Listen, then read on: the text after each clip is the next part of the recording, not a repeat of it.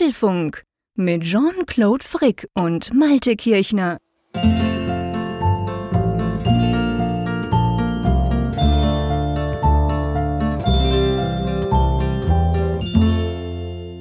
Hier ist Folge 417 des Apfelfunk Podcasts, aufgenommen am, ja, wie immer, am Mittwoch, 24. Januar 2024.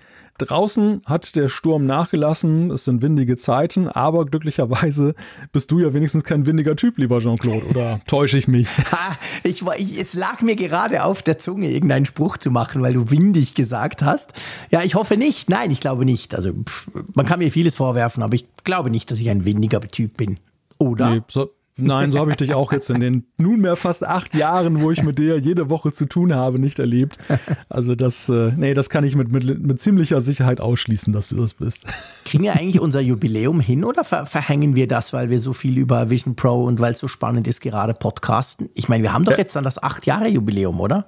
Ja, lustigerweise fällt das so mit der Veröffentlichung der Apple Vision Pro zusammen. Oh, also wir sind mal. ja eine 1. Februarwoche, glaube ich. Ich ja, vergesse ich mal lustigerweise den genauen Stichtag. 2016, aber irgend sowas, genau. 2016 sind wir gestartet und das fällt dieses Jahr zumindest räumlich so im Kalender ziemlich zusammen mit Wochen. eben dem Start der Vision Pro.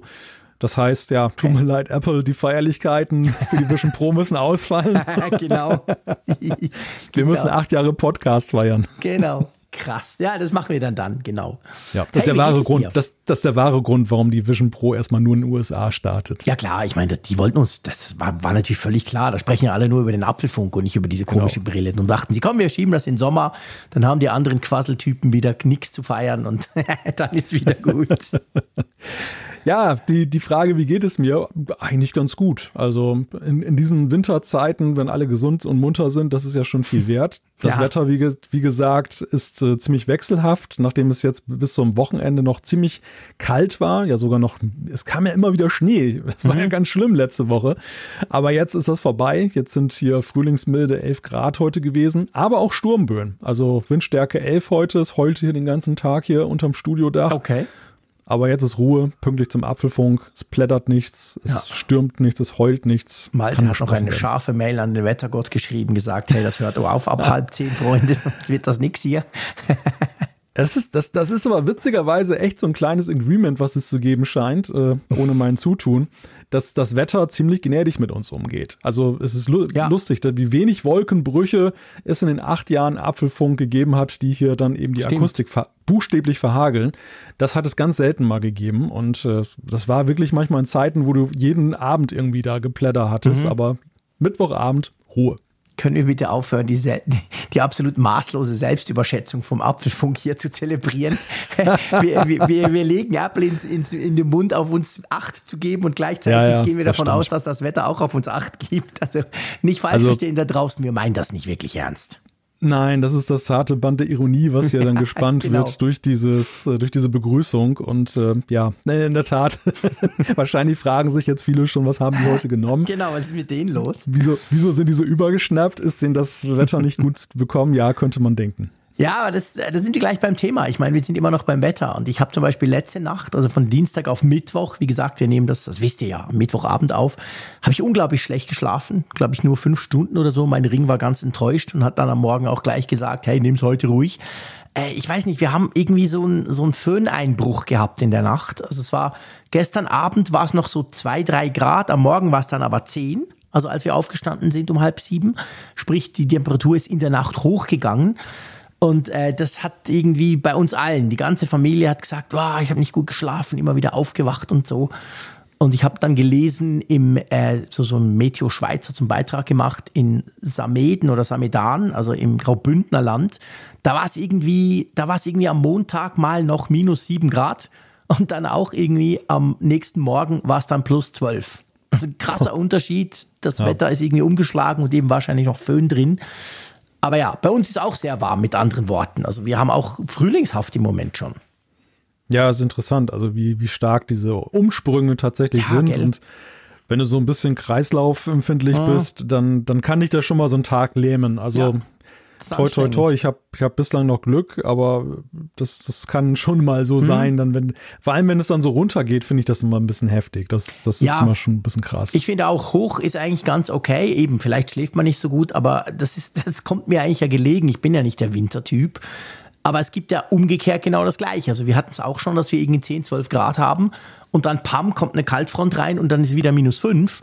Und das spüre ich dann schon, also ich spüre das dann viel deutlicher irgendwo im Gebälk als umgekehrt. Von dem her, ja, mal schauen. Wollen wir über Werbung sprechen? Ja, unbedingt. Über wir Partner. Einen, über einen neuen Sponsor, den wir haben. Oder einen neuen alten Sponsor. Ihr werdet es jetzt hören, denn diese Folge des Apfelfunks wird präsentiert von der Able Group. Ja, da gibt es ganz frisch seit gestern, wenn ihr das hört, am 24. Januar live etwas Neues. Andrea Gerhardt und Frank Ferchau sprechen Klartext, denn die Moderatorin und der geschäftsführende Gesellschafter der Able Group, und jetzt kommt des Rätsels Lösung, denn dazu gehört unter anderem Ferchau, ein langjähriger Sponsor des Apfelfunks, diskutieren über Zukunftsthemen der deutschen und der europäischen Wirtschaft. Genau, und es geht um strukturelle Herausforderungen, wie zum Beispiel die digitale Transformation, Nachhaltigkeit oder natürlich auch um den Fachkräftemangel. Und dazu machen sie das im Podcast Klartext Wirtschaft. Und da soll eben nicht nur der Finger auf die Wunde gelegt werden, sondern es geht vor allem auch um Impulse, um hilfreiche Lösungsansätze und den Blick auf die Chancen für den Wirtschaftsstandort Deutschland. Ja, und da spricht auch jemand mit Erfahrung, denn als Chef von Deutschlands führender Unternehmensgruppe für Engineering und IT-Dienstleistungen teilt Frank Ferchau dabei mit uns seine jahrelange Erfahrung und Expertise, die er da hat. Ja, und im Podcast werfen eben er und Andrea Gerhardt auch einen Blick über die Landesgrenzen. Sie, sie, sie überlegen sich da, wo stehen wir im internationalen Vergleich und was können wir uns von anderen Nationen abschauen Hallo Schweiz.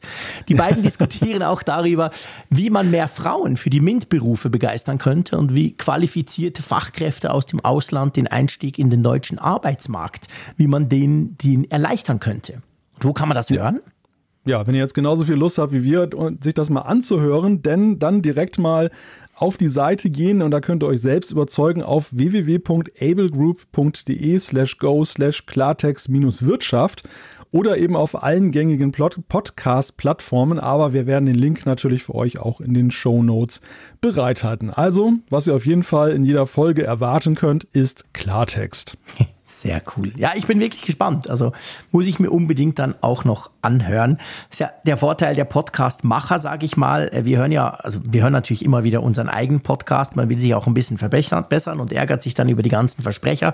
Aber ich sag mal, ich habe jetzt nicht den Druck, am Donnerstagmorgen gleich den eigenen Podcast hören zu müssen. Ich weiß ja, im Allgemeinen noch, was ich zwölf Stunden vorher gesagt habe. So, so ungefähr, so ja. Ungefähr, nicht mich doch dran bis am Wochenende.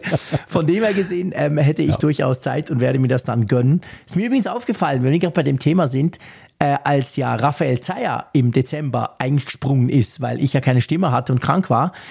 Ähm, da ist mir das aufgefallen, so habe ich mir das am Donnerstag angehört und er hat mir dann geschrieben, ah komisch, jetzt weiß ich gar nicht, was ich machen soll, weil ich höre das doch immer am Donnerstagmorgen. Das war lustig, er hat mir quasi die, die, die, die vertauschten Rollen sozusagen. Aber ja, also da hören wir mal rein. Das ist cool. Vielen Dank an Fercher dafür. Und gell, wir haben auch noch einen kleinen Programmhinweis. Genau, bei uns ist aber einer, der, der, jetzt dann darauf hindeutet, dass etwas später kommt. Also jetzt keiner, dass es etwas Neues gibt. Und zwar wäre ja eigentlich jetzt Apfelfunk am Hörer an der Reihe. Ende des Monats, letzter Freitag. Ihr kennt diese ja, Faustregel, nach der wir unsere Livestreams auf YouTube dann timen. Aber aus terminlichen Gründen müssen wir einmal mehr verschieben. Wir sind dann eine Woche später dran. Genau, und zwar am, ähm, was ist denn das dann, der 2. Februar, oder? Genau, der Boah, 2. Februar. Aus der Hüfte geschossen, ja. das stimmt sogar, oder? Treffer. ich habe gar nicht auf den Kalender geguckt, ich habe nur mal ein bisschen gerechnet.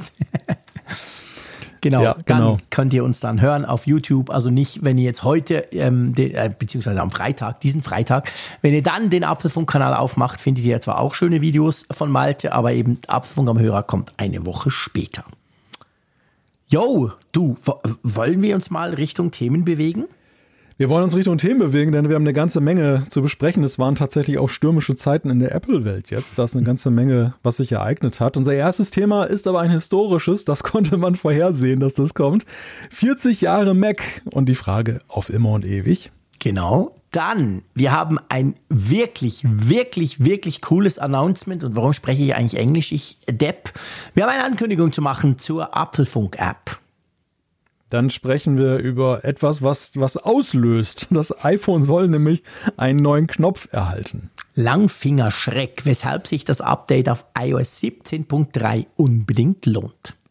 Dann sprechen wir über Mixed Feelings in der Mixed Reality, denn es gibt neue Erkenntnisse nach dem Vision Pro Vorbestellstart. Genau, und zwar ziemlich viele. Wir haben uns da einiges aufgeschrieben, wo wir drüber sprechen können, wollen. Dann freigegeben, Apple lässt bei NFC locker. Und dann Langstrecke. Es gibt neue Termindaten für ein angebliches Apple-Auto. Ich spare mir den Hustenanfall für später auf. Dann gibt es natürlich die Umfrage der Woche und selbstverständlich Zuschriften aus unserer Hörerschaft. Da hat uns wieder ganz viel von euch erreicht, werden wir alles machen. Aber ja, lass uns zum Jubiläum kommen. Heute, und zwar das Coole ist wirklich heute, also nicht diese Woche oder so rund um den Podcast rum. Da sind wir wieder bei der Selbstüberschätzung. Nein, es ist tatsächlich heute, am 24. Januar, äh, einfach vor 40 Jahren, also sprich 1984, wurde der allererste Mac vorgestellt. Und ich glaube, da müssen wir schon ein bisschen den Mac würdigen hier im Apfelfunk, oder? Ja, ein ganz historischer Moment in der Apple-Geschichte. Also ja.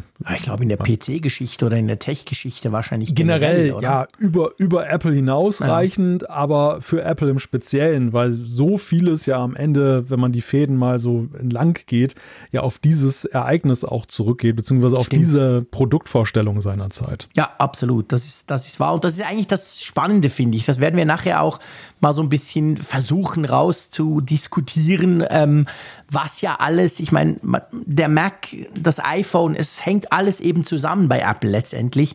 Und das finde ich schon sehr, sehr interessant. Ähm, ich weiß ja, dass du jünger bist als ich. Und in dem mhm. Fall, ich frage dich jetzt nicht, was du 1984 gemacht hast. du weißt es wahrscheinlich nicht mehr. Ähm, es wäre aber auch übertrieben, wenn ich sagen würde, ich weiß es noch. Weil 1984 war ich zwar schon elf, tatsächlich schon ein Nerd, meine Güte, aber mehr so Team Commodore VC20 damals noch und gehofft, bald einen C64 geschenkt zu bekommen zu Weihnachten. Das war so die Zeit. Und drum, ich habe dieses Mac-Announcement damals nicht wirklich mitbekommen. Also ich habe das nicht irgendwie mitgeschnitten. Das ist jetzt, ist tatsächlich, da war ich noch zu jung, da war ich noch nicht so quasi tech-affin, dass ich immer versucht habe, Neuigkeiten dann mitzubekommen. Und ja, bei dir garantiert auch nicht, oder? Nein, nein, Gottes Willen. Also meine, meine Mac-Zeit, die begann ja wirklich viel, viel später weit in den 2000ern drin. Mhm. Ich habe es ja auch schon einige Male erzählt. Es mhm. war ja am Ende, es war eigentlich initial das iPhone, was das ausgelöst hat, was mich ja. zum Mac gebracht hat, als ich dann 2008 mein erstes iPhone, das iPhone 3G gekauft habe und mhm. die Lust halt dafür Apps zu entwickeln. Und das ging natürlich nur mit dem Mac. Und äh, ja, was heißt Apps entwickeln? Das klingt jetzt so, als wenn ich schon irgendwie davon Ahnung gehabt hätte. Hatte ich natürlich überhaupt gar keine Ahnung. Hab vorher mal ein bisschen rumgecodet, aber dann hatte ich halt irgendwie Lust, das mal auszuprobieren, wie das ist, für ein Smartphone Apps zu entwickeln. Ja, und so kam ich dann halt zu meinem ersten Mac Mini. Das war dann halt 2000. Also aber cool, siehst du, das hatte ich gar nicht mehr so auf dem Schirm. Ich weiß, dass du ums iPhone rum deinen ersten Mac gekauft hast. Das hat, das, da haben wir auch schon mal drüber gesprochen. Du hast das mal erzählt.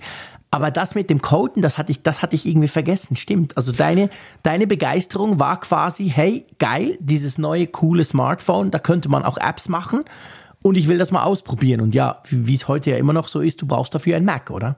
Ja, und ja, wie das so oft auch so ist, ich glaube, die Geschichte habe ich auch schon mal mit einem anderen Spin erzählt, der genauso zutrifft, nämlich meine mhm. Frustration mit Windows zu der Zeit. Also es ist so ein bisschen so, wie, wie wenn man sich jetzt eine Vision Pro kauft. Ne? Man, man redet sich das ja. auf vielerlei Hinsicht erstmal schön ja, und, und, und, findet Gründe, warum das jetzt unbedingt sein muss. Und so war das dann seinerzeit auch. Also auf der einen mhm. Seite war es diese Neugierde mit dem, mit dem Programmieren, wo ich dann festgestellt habe, es geht ja nur mit dem Mac. Und auf der anderen Seite war das, glaube ich, gerade die Zeit von Windows Vista.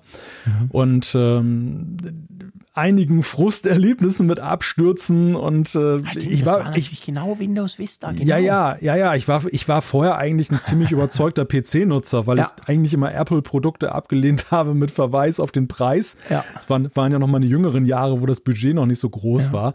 Und da habe ich natürlich dann immer gar nicht eingesehen, warum man so viel Geld für einen Computer ausgeben sollte. Mhm. Und äh, dann habe ich plötzlich festgestellt, doch, es hat einen Wert, wenn man einen Computer hat, der für einen da ist und man nicht selber für den Computer da ist, dann permanent. Das war Sehr so, schön. das ja. war so der erhellende Moment. Und die ersten Jahre waren ja tatsächlich so, ich hatte so eine KVM oder wie die heißen, mhm. Switch-Geschichte, wo ich dann halt Keyboard und, und Monitor immer umschalten konnte. Dann ja. zwischen meinem das war das, glaube ich, ein Dell-PC, den ich damals hatte. Mhm. Und, und eben dann diesen Mac Mini, den ich bei eBay für günstiges Geld geschossen habe. Ach, und und ich habe mich irgendwann dabei ertappt, dass dann diese KVM-Box immer nur auf den Mac eingeschaltet war. Und, dann, und, das, und das war der auslösende okay. Moment, dass ich dann beschlossen habe, okay, jetzt schaffst du den Tower da ab, den Dell, und kaufst dir dann halt einen richtigen iMac und äh, beendest dann dieses Kapitel PC. Und das war, da war dann auch wirklich so. Ich bin nie wieder zum PC zurückgekehrt. Sehr spannend. Ja, ich erzähle auch mal, wenn ich darf oder wenn es dich interessiert, so ja, ein bisschen meine Geschichte. Äh, Michi Reimann würde sagen, Opa erzählt vom Krieg, weil es geht ein bisschen weiter zurück als bei dir. Bei mir war es tatsächlich so, also eben, ich war so, ich war tatsächlich so, so ein Nerd-Typ. Also in der Schule war ich so ein Nerd. Und es gab, glaube ich, bei uns in der Schule noch einen zweiten Nerd. Und sonst niemand, also nicht so wie heute, wo alle sich irgendwie über Smart Games, Handys und so austauschen. Und ich war halt so Commodore-Schiene, zuerst der VC20, das war ja auch so eine Brotbox, aber in weiß und weniger, der hatte einfach weniger Power als der C64, der, der dann so berühmt wurde. Und der andere Nerd bei uns in der Schule, das weiß ich noch, das war so, vielleicht sagt dir der Name was, so Sinclair ZX81 war das, ja, glaube ich. Das war so ein Folientastaturteil. Ich habe ihn immer ausgelacht. Das sieht ja überhaupt nicht aus wie ein Computer. Das ist so ein Pff. Und da haben wir uns immer so ein bisschen drum gestritten. Ich, ich weiß nicht mehr warum. Du weißt ja, wie, wie, wie Buben sind in dem Alter, so Teenies. Ich bin der Bessere und hab den Besseren und so. Auf jeden Fall, so fing das bei mir an. Drum hat mich der Mac aber eigentlich natürlich am Anfang nicht interessiert. Dann habe ich die ganze Commodore-Geschichte durchgemacht, bis hin zum Amiga. Und der war ja der war ja so multimedial eigentlich gut unterwegs. Also der hat ja auch so, der hat ja auch eine Bedienung mit Maus, was ja in den 80er Jahren nicht selbstverständlich war bei allen anderen Computern der hatte, das hieß glaube ich Kickbench oder so, der hatte so eine grafische Oberfläche. Ich bin überzeugt, wir haben Hörerinnen oder Hörer, die das auch mitgemacht haben und die mich dann korrigieren, wenn ich jetzt Mist erzähle, weil es anders hieß. Und dann aber hat mich wirklich immer diese, diese Eleganz vom Mac fasziniert, weil wir hatten in der Schule einen, einen einzigen Mac, da durften wir Schüler aber nicht ran, der war quasi für die ganz wichtigen Dinge, ich glaube Flyer drucken oder so, ich keine Ahnung. Aber ich habe den immer gesehen und dachte so, wow. Und ein Lehrer hat mir den auch mal gezeigt und hat und da dachte ich so, ey, also ich kenne zwar den Amiga, ich, ich bearbeite den auch mit der Maus, aber, aber irgendwie, das ist viel eleganter beim Mac. Und dann kam ja 1990 der Mac Classic raus. Das war ja so eine, das war so quasi ein Homecomputer von Apple in einer Zeit, wo diese Macs eben alle unglaublich teuer waren und eigentlich man nicht so recht wusste, es ist mehr so für Profis und Privatmenschen kaufen sich eigentlich keinen Mac. Und dann kam dieser Mac Classic, der hat glaube ich irgendwie, pff, ah, keine Ahnung, 13, 1400 Franken gekostet, aber wie gesagt 1990. Da war ich zarte 17 Jahre alt. Ich bin ziemlich lange Zeitungen austragen gegangen und habe mir den dann gekauft. Und das kommt einem heute komisch vor, auch mir selber, als ich mir das vorhin überlegt habe, weil der war ja schwarz-weiß. Hm. Also ich kam ja eigentlich von so einem Multimedia-Monster, das zum Gamen wirklich geil war, vom Amiga und springe rüber zu einem Mac, zu diesem Mäusekino, diesem winzigen Bildschirm, der nur in Graustufen darstellt. Aber die Bedienung, und ich kann das wirklich heute noch so dieses Gefühl, die Bedienung war einfach so krass anders und irgendwie so krass besser, dass ich mich sofort in dieses Knuddelteil verliebt habe. Ich habe natürlich meinen ganzen Amiga, ich musste alles verkaufen, damit ich mir das irgendwie eben, wie gesagt, und dann auch Zeitungen austragen und dann ging das irgendwie. Da habe ich mir den gekauft und dann während dem Gymnasium ähm, habe ich dann mit einem Kollegen zusammen, habe ich Macs importiert. Weil bei uns war es so in der Schweiz, ich nehme an, in Deutschland war es wahrscheinlich ähnlich. Das gab natürlich offizielle Mac-Händler, aber bei uns in der Schweiz war es so, verglichen mit den USA waren die genau dreimal so teuer. Also Faktor drei. Nicht mhm. irgendwie 30 Prozent, sondern dreimal so teuer. Und ich habe mir dann überlegt, weißt du was, du könntest ja in den USA mit Papas Kreditkarte Macs bestellen und die einfach hier verkaufen. Zur Hälfte des Preises. Da machst du einen guten Gewinn und die, die es kaufen, die kommen massiv günstiger weg. Und damals war es so, es gab ja kein Internet. Das war so 92, 93, die Zeit rum. Aber du konntest ja per Fax, es gab Fax. Und äh, ich habe mir dann ein Faxgerät gekauft. Wie gesagt, Vater war eingeweiht, weil ich konnte ja keine eigene Kreditkarte haben mit 17. Und dann ähm, habe ich mir diese Computerzeitschriften gekauft. Macworld und US Today und wie sie alle hießen. Irgend, es, es gab so verschiedene PC- und Mac-Zeitschriften, die gab es bei uns am Kiosk. Und dort drin waren diese Kleinanzeigen von diesen Händlern. Und was lustig ist, das hat damals schon funktioniert. Die haben problemlos diese Dinge auch über den Atlantik verschifft. Hm. Ich weiß nicht, ob es UPS, ja, wahrscheinlich gab es UPS auch schon. Ich erinnere mich nicht mehr daran. Aber das hat auf jeden Fall funktioniert. Und das hat drei Jahre so gut funktioniert, dass ich wahrscheinlich der bestverdienende Gymnasialschüler mindestens in Bern, wenn nicht sogar in der Schweiz war. Weil wir haben dann Schulen ausgestattet, wir haben quasi ähm, so Grafikbüros ausgestattet, weißt du, mit diesen großen, teuren Macs für 10.000, 15.000 Franken, die aber eigentlich umgerechnet noch viel teurer wären, wenn du sie in der Schweiz kaufst. Der Witz war, damals gab es keine Garantie auf Importgeräten.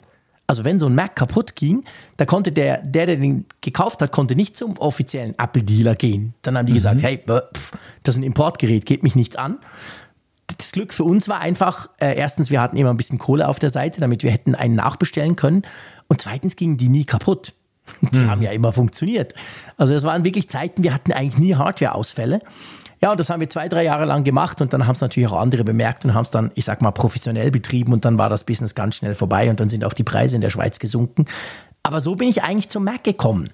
Und dadurch hatte ich natürlich auch immer coole Macs in dieser Zeit, weil ja, pff, eben, wie gesagt, wir hatten eine riesen Marsch, da konnte ich, konnte ich auch einen Mac mehr bestellen jeweils. Da hatte ich all diese Macs, LC und wie sie alle hießen, mit Farbmonitor dann sogar und so. Und habe da auch immer ein bisschen damit gearbeitet, auch während dem Studium. Ich hatte dann Powerbooks und so. Also ich war da recht cool unterwegs. Und erst, bei mir war es eben umgekehrt. Ich bin dann zum PC erst gekommen, als ich meine Firma gemacht habe. Ich hatte ja eine Firma, wir haben so Radio- und Fernsehstationen ja, ausgestattet ja. mit Software und IT und Support und das ganze klassische Zeug. Das war natürlich alles Windows. Und das heißt, ich habe dann eigentlich Windows auf der Arbeit genutzt. Und ich habe auch gesagt, ich verdiene mein Geld mit den Problemen von Windows, was ja okay ist, weil da verdiene ich ja mein Geld als Supportmensch. Und aber zu Hause verdiene ich ja kein Geld und da mag ich mich auch nicht ärgern. Darum hatte ich zu Hause immer Macs. Und inzwischen bin ich so alt, dass ich mich auch in der Arbeit nicht mehr ärgern will. Darum arbeite ich nur noch auf Mac. Das war so die Geschichte von meinem Mac. Ja, das, das Privileg, dass ich einen Mac auf der Arbeit habe, habe ich tatsächlich auch erst seitdem ich bei Heise arbeite. Jetzt also Stimmt. mit bald, ja, zwei, genau. bald zwei Jahren. Das war eigentlich der, die endgültige Abkehr vom PC, weil ja. ich äh, bei der Zeitung halt bis zuletzt auf einem PC arbeiten musste. Was aber auch gar nicht so schlecht war, weil eben dieser Blick über den Tellerrand mhm. so auf diese Weise erhalten blieb. Also ja. ich merke jetzt natürlich schon zunehmend, dass ich dann so ganz in der Apple-Bubble ja, jetzt dann drinstecke. Mhm. Ja, ja, klar, du hast ja keine Motivation mehr, nee. jetzt ja irgendwie noch ein Windows irgendwo zu laden. Klar, man könnte sich jetzt irgendwie mit Parallels oder so oder VMware da ja, noch eine VM aufsetzen. Aber warum? Warum, sollte ich das tun? Ja. Mittlerweile sind auch so die letzten, die letzten Programme, man nannte es ja damals noch Programme und nicht Apps, die ich da auf Windows hatte, ähm, ausgemustert. Also es gibt keinen Grund mehr, jetzt noch eine Windows-Installation mhm. zu haben. Ja, aber was interessant ist aus deiner Erzählung, also zwei Sachen sind eigentlich besonders interessant. Das eine ist diese, dieser Punkt mit selber ein kleines Business machen und importieren. Das ist tatsächlich mhm. etwas, was es in der PC-Welt ja auch so in dem Zeitrahmen 80er, 90er Jahre noch sehr stark gegeben mhm. hat. Da war es ja so, diese großen Distributoren, die dann später kamen, so die, die Ketten auch, die es ja teilweise gab, das kam ja erst in den 90er Jahren so in Deutschland zusehends mhm. auf. Und es gab vielerorts wirklich so kleine ja, kleine Händler einfach, die, ja. die, die, die, auch gar nicht so unbedingt aus der, der Computerwelt kamen, sondern die mhm. irgendwas anderes mal gemacht haben, aber dann so eine, Geschäfts, äh, so eine Geschäftsmöglichkeit entdeckt haben und haben einfach mal ein Business aufgemacht. Und wenn du heute mal guckst, die aller, allermeisten davon sind verschwunden. Ja, absolut, weil, klar. Weil das einfach aufgefressen wurde durch den, durch den Massenmarkt. Ja. Und das Zweite, was, was ich interessant fand jetzt an deiner Erzählung, also besonders interessant fand, ich fand natürlich alles interessant, ist, dass du hast natürlich ja diese wechselvolle Geschichte des Macs und es gibt ja mhm. kein Produkt bei Apple, was ja dermaßen verknüpft ist mit der wechselvollen Geschichte ja. der Firma. Ähm, hast du natürlich in Teilen, in großen Teilen mitgemacht und das mhm. ist ja auch etwas, was man bei 40 Jahren Mac ja ja, wo man sich auch dran erinnert und, und wo ja, man darauf zurückschaut. Es ja. ist ja lustig, dass ja diejenigen, sag ich mal, so, so Leute wie ich oder selbst die, die ein paar Jahre früher auf den Mac gesprungen sind, haben ja fast nur gute Jahre erlebt. Ja. Klar, die haben das natürlich auch vielleicht dann die Butterfly-Tastatur und sonstige Sorgen mhm. mitgemacht, aber die haben ja nicht die Jahre erlebt, wo es wirkliche Fehlentwicklung gab, ne? wo ja. dann da so Totgeburten von, von Macs dann da ja, eben dann geschaffen wurden. Reihe zum Beispiel, wo niemand verstanden ja. hat. Es gab mal so eine, es gab so quasi die normalen Macs und dann gab es Performer Macs, die waren einfach günstiger, sahen aber eigentlich genau gleich aus, hatten aber bisschen weniger Technik drin, war super verwirrend, waren günstig, aber auch nicht so krass günstiger, also nicht so wie heute, weißt du, quasi MacBook Air und dann MacBook Pro, wo du weißt, okay, paar hundert mehr und dafür kriegst du das. Also die Produktpalette, es gab ja ganz kurz auch diese Clones, es gab ja mal so Mac-Clones, das war glaube ich auch aber nur so eine ein, zwei Jahresgeschichte, als Apple versucht hat, andere auch noch Mac, Macs bauen zu lassen.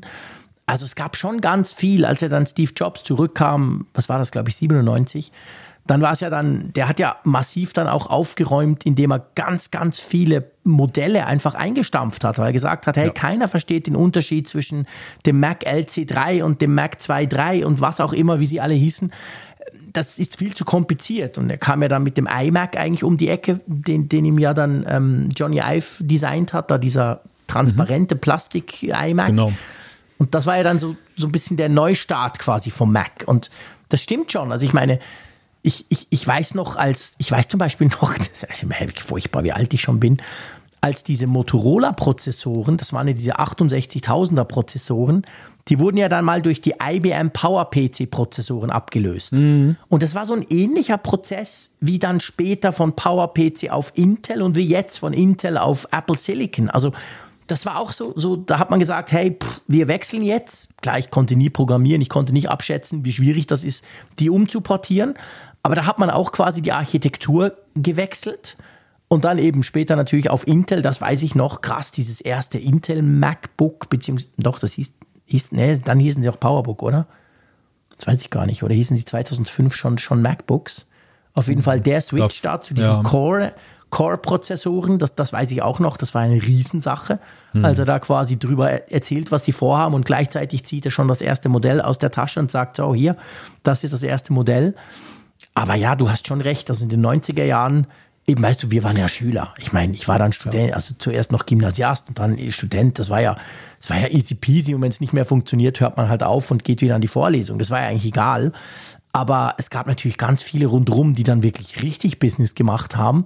Und die wussten halt auch nicht, hey, gibt's Apple noch in einem Jahr oder zwei? Also, es hm. war ganz anders, als wenn du heute irgendwie über Apple sprichst, wo so quasi, ja, pff, wow, Riesenfirma, gigantisch, alles mehr oder weniger alles erfolgreich. Und wenn mal eines nicht erfolgreich sein sollte, dann ist es ja nicht so schlimm, weil es wird der Firma ja nicht, nicht, nicht quasi richtig wehtun. Aber damals war es ja wirklich so, ein, zwei Flops und die Firma war fast pleite. Also das, das war schon ganz anders, ja, das stimmt. Ja, das ist interessant in der Retrospektive, wenn man guckt, einerseits Steve Jobs, äh, ich meine, am Mac hat er am, am besten eigentlich gezeigt, was er für ein Genie ist und dass er einfach weiß, worauf es beim Computer ankommt. Einerseits seiner Zeit, als er ja den Macintosh generell eben 1984 mit auf den Weg gebracht hat. Das war ja dann, nachdem er bei dem Lisa-Projekt rausgeflogen ist. Und ja. Äh, ja, ja, aber eben auch gesehen hat, dass ein bezahlbarer Computer letzten Endes, also einer, der schon eben einem besseren Segment angehört, aber eben bezahlbar bleibt, mhm. nicht das absolute Perfektionistending, dann die bessere Wahl ist. Und ja. äh, so kam es dann ja dazu, dass er den Macintosh dann mit dann rausgebracht hat, der übrigens nach einer Apfelsorte benannt ist. Das, das ja. weiß vielleicht auch nicht jeder. Gell?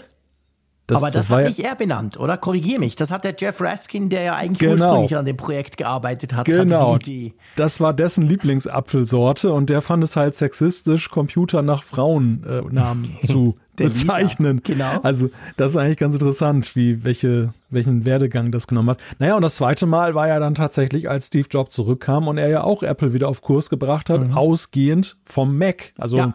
die, die ganzen Erfolge später mit iPod und iPhone, klar, die haben dann dieses Unternehmen ja so richtig auf der Erfolgsspur geführt. Mhm. Aber der auslösende Moment war tatsächlich der, der Kern von Apple selber, der Mac, den ja. er wieder angefasst hat und dann eben auf Kurs gebracht hat. Naja, und Interessanterweise ist es Apple ja auch äh, in der Post-Jobs-Ära gelungen, da den, den Mac nochmal ja grundlegend zu erneuern, nachdem wir auch ein paar Jahre hatten. Das war ja schon in den Jahren unseres Podcasts, wo wir auch mhm. manchmal drüber diskutiert haben, so mit den Intel-Prozessoren. Es schleppte sich so ein bisschen, es gab hier ein paar Probleme. Ja. Und es war die Frage auch, hat Apple vielleicht die Lust daran verloren, Macs rauszubringen? Ist das noch zeitgemäß? Ja. Und dann kam ja der Apple Silicon und ich meine, wenn wir heute lesen, ja dass die Apple-Verantwortlichen sagen, starkes Commitment zum, zum Mac und wir sehen ihn auch in vielen Jahren noch.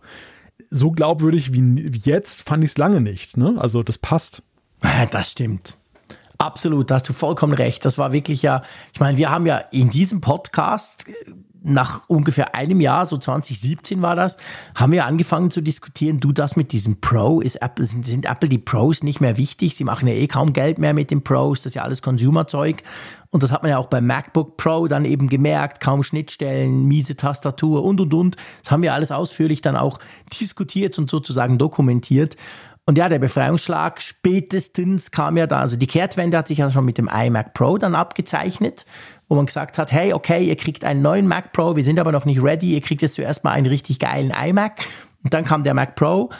Und dann aber muss man, wie du sagst, also letztendlich jetzt mit dem Apple Silicon es sind ja natürlich, wir haben Möglichkeiten, die wir nie hatten. Die Macs sind unglaublich performant. Ähm, Apple sagt ganz klar, hey, wir haben eine riesen Roadmap, das ist ein mega wichtiges Produkt.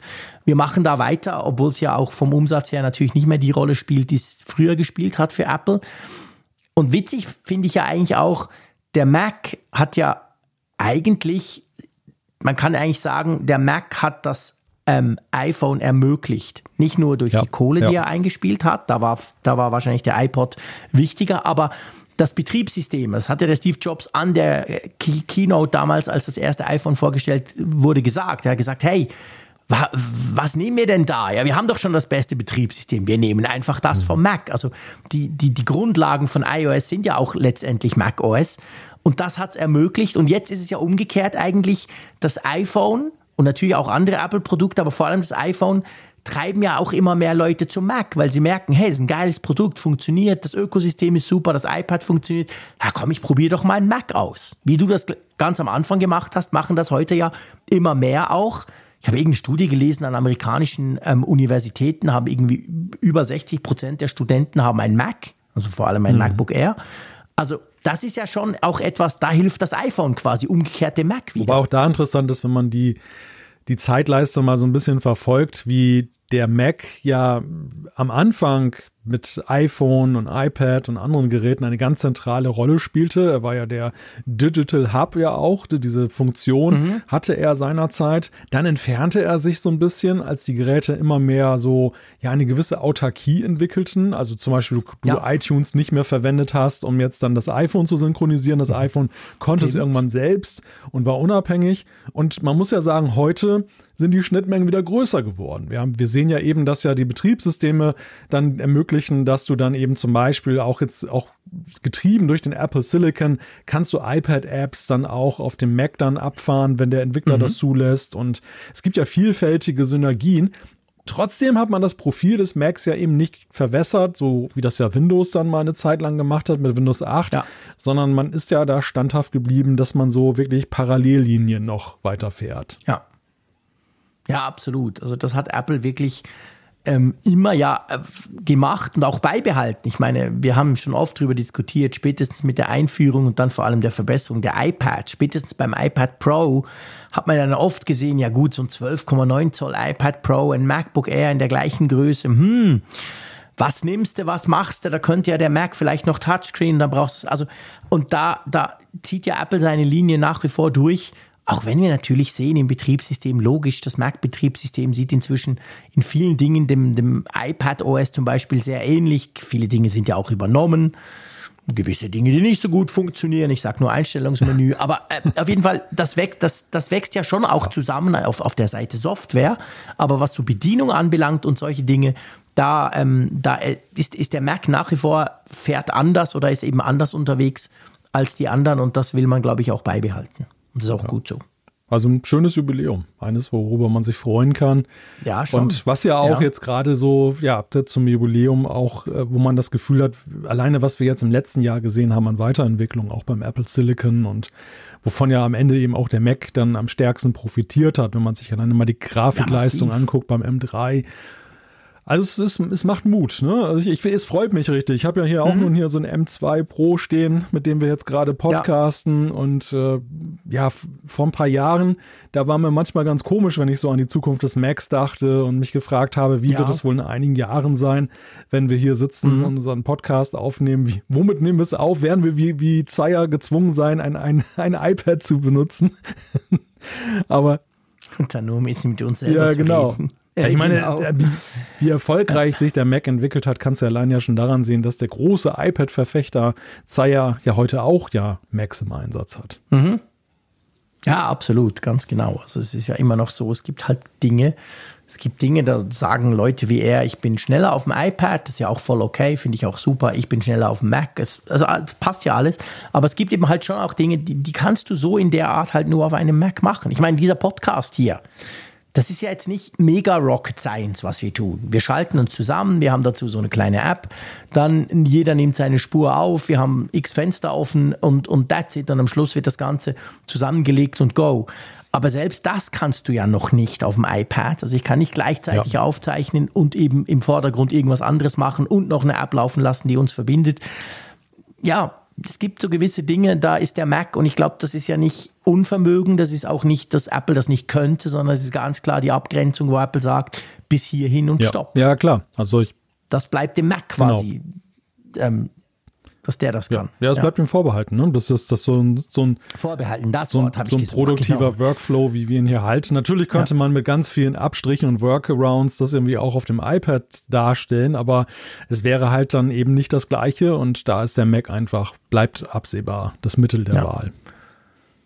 Ja, und es ist halt schon, ich, ich denke manchmal, da, da überlege ich mir manchmal, das möchte ich mit dir diskutieren, weil du, weil du quasi gerade umgekehrt eingestiegen bist.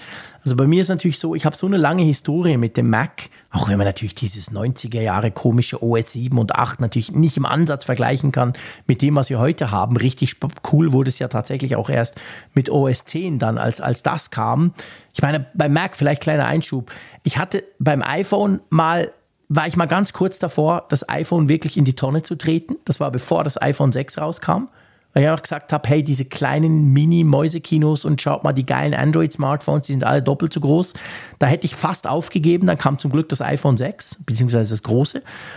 Und bei Mac gab es natürlich diesen Moment auch. Da gab es schon Windows NT, es gab schon Windows 2000. Das waren richtig tolle, multitaskingfähige Betriebssysteme. Die haben super funktioniert, die habe ich auf Arbeit auch eingesetzt. Ja, und dann gab es diesen Mac, der einfach immer noch nichts. Wenn Word abgestürzt ist, war der Mac tot. Dann hast du den Mac neu starten müssen. Also da haben sie gerade so die Kurve noch gekriegt, würde ich mal sagen. Also es gab auch, es gab da schon Momente, wo es, wie soll ich sagen, wo es extrem schwierig war. Aber trotzdem, ich fand immer die Bedienung am Mac irgendwie eingängiger. Für mich logischer. Und das sage ich selbst. Ich, ich habe inzwischen ja auf der Arbeit, pff, anderes Thema, Mac, schwierig, Support, kennt sich nicht aus. Wir sind wieder alle bei Windows, darum habe ich so einen schönen Dell-Notebook. Super schnell, super flach, wahrscheinlich das Beste und teuerste, was man haben kann. Den brauche ich aber nie. Den mache ich vielleicht einmal pro Monat auf, dass die IT merkt, dass ich noch da arbeite, damit ich mich mal mit Active Directory synchronisiere.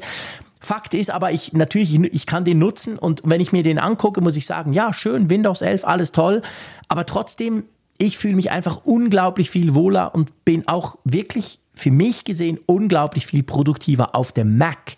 Ich weiß aber, es gibt Leute, die sagen genau das Umgekehrte. Die sagen, ja, schon schön, ich brauche Mac nur für Videoschnitt, aber oh, dieses komische Betriebssystem, wie geht es dir da? Ja, also ich glaube, aufgrund meiner Nutzungshistorie kann man sagen, relativ eindeutig fühle ich mich auf dem Mac am wohlsten. Sonst, sonst hätte ich ja tatsächlich eben nicht den Weg beschritten. Ich hatte auch die Wahl, als ich jetzt vor zwei Jahren dann äh, mich beruflich neu ausgerichtet habe, ob ich einen PC nehme oder ob ich jetzt mhm. dann äh, einen, einen Apple-Computer nehme. Aber es war für mich eine klare Sache. Ich kann aber das aber schon verstehen. Natürlich ist es ja auch ein Stück weit Geschmackssache. Also diese Bedienphilosophie, ja. die du hast beim, beim Mac, die ist ja schon also am Anfang fand ich sie recht eigentümlich, als ich aus der Windows-PC-Welt kam. Ja. Das war für mich schon ein ziemlicher Umlernprozess. Ich hatte mir damals so ein mhm. kleines Büchlein gekauft, die, die Einsteigerfibel für, für PC-Nutzer, für so, für so Konvertiten. Cool. Das hat mir sehr geholfen, weil gerade diese, mhm. diese, ja, sag mal, diese Apfel-Tastenkombinationen, ähm, die da auch eine mhm. sehr große Rolle spielen, das musste ja. man erstmal so verinnerlichen, weil man hatte seine ganzen Klammergriffe ja. von Windows ja so drauf, die konnte man im Schlaf. Und äh, ja, muss, Stimmt, ja, da bist du am Anfang ein musste teilweise ein bisschen umgegriffen werden, so und das passierte auch hin. Lustigerweise passiert es mir dann immer ständig auf Windows-PCs jahrelang, dass ich immer das Add-Zeichen so gedrückt habe, dass der Windows-PC sich in den mhm. Login-Screen dann verabschiedet hat. bei, ja, bei Mist, etlichen genau. E-Mails ist mir das passiert, Stimmt. ja, ja. Stimmt, zack, dann bist ja. du draußen. Nein, aber ich glaube, am Ende ist das halt auch ein Stück weit eine Geschmacksfrage. Also da, da jetzt zu sagen, objektiv, das muss so oder so Nee, das, das nee, nee, habe ich nicht so verstanden, also aber ich, ich, ich meine, das, das, ja, das ist einfach okay. so meine, meine Überzeugung, weil ich weiß, ist, das für einige mhm. ist es Religion, ne? für einige ist es ja so, ja, da absolut. ist das Blasphemie, was ich jetzt gerade sage, dass man in, überhaupt in Erwägung zieht, mit einem Windows-PC noch zu arbeiten. Aber so bin mhm. ich nicht unterwegs. Bei mir ist es einfach so, dass ich halt einfach Freude an diesen Ein Eigenheiten habe, an die ich äh, habe, an die ich mich halt gewöhnt habe mit der Zeit beim, ja. Apple-Betriebssystem. Ja, es geht mir auch so. Also eben, ich, ich, ich arbeite, pff, wenn ich im Büro bin, habe ich natürlich meinen Bürorechner Windows 11 und ich kann problemlos damit arbeiten. Und es sind ein paar Sachen sind lustig, ein paar Sachen ärgern mich, aber bei Mac wäre das nicht anders.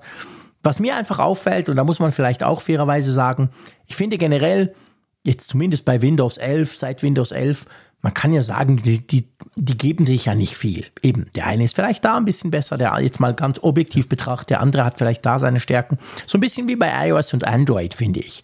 Man kann ja nicht sagen, das eine ist viel ja. schlechter, sondern es ist einfach anders bei gewissen ja. Dingen.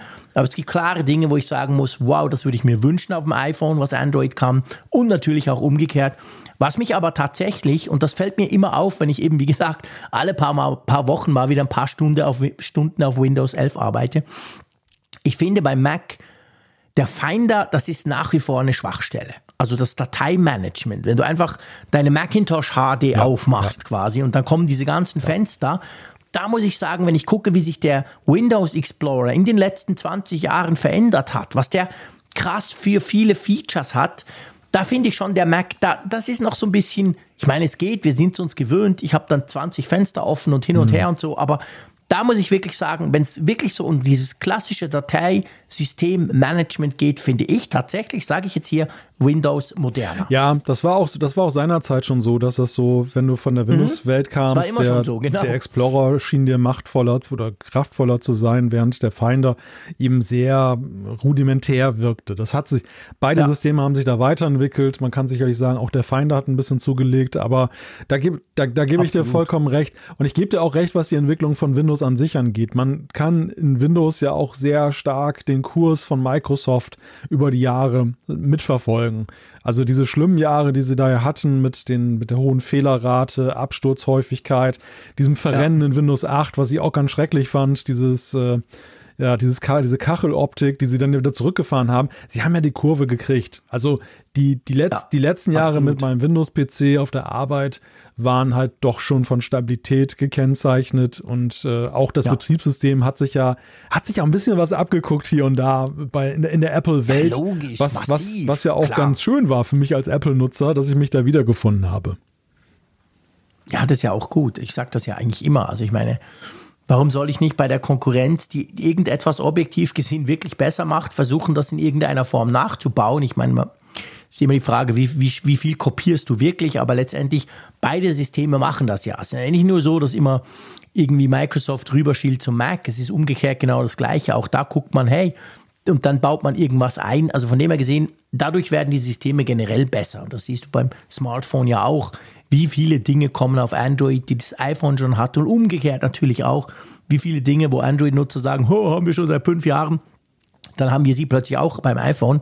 Das ist, glaube ich, beim Mac genau das Gleiche. Aber trotzdem, nichts, nichtsdestotrotz, am liebsten muss ich wirklich sagen, arbeite ich am Mac und ich, ich bin auch nach wie vor der Meinung, ich habe das schon oft gesagt, aber man darf das an so einem Jubiläum, glaube ich, nochmal sagen. Wenn du mir das iPhone wegnimmst, ärgert mich das, keine Frage aber ich komme problemlos durch den Tag halt auch mit dem Android-Smartphone. Bei der Apple Watch wird es schwierig, fair enough, haben wir auch schon oft gesagt, aber ja, mh. Hm. Aber wirklich, wirklich, wirklich wehtun würde mir, wenn du mir den Mac wegnimmst. Das muss ich wirklich ganz klar sagen. Also auf den möchte ich einfach nicht verzichten und das soll bitte auch in Zukunft so bleiben. Ja, ja das kann ich nur unterstreichen. Gut, ich glaube, das ist ein schönes Schlusswort für unser kleines Plädoyer für den Mac oder unsere Gratulationen Richtung unsere, Mac. Unsere Nachbesprechung oder? von 40 Jahren Mac in Echtzeit. naja, also ich bitte dich. Wir haben das jetzt ziemlich genau in 40, nein, 33 Minuten. Wir hätten noch ein paar Minuten quasseln können. Dann hätten wir zumindest sagen können, 40 Minuten für 40 Jahre. Oha. Nein, aber jetzt kommen wir zum eigentlichen Highlight von dieser Ausgabe. Ich habe es euch schon angetönt. Und der Malte, der schnauft einmal fest ein, wenn ich das sage, weil eigentlich geht es ja darum, ihn ein bisschen zu ehren hier. Wir haben ein Update für die Funkgeräte-App. Ihr wisst, die Funkgeräte-App ist ja die App zum Apfelfunk. Ähm, aber das ist nicht einfach irgendein Update, sondern da, ist, da kommt jetzt eine richtig geile Funktion rein. Und lieber Malte, du hast ein Jahr an dieser Funktion gearbeitet. Ich habe nichts gemacht außer dumme Sprüche, also sprich meine Kernkompetenz.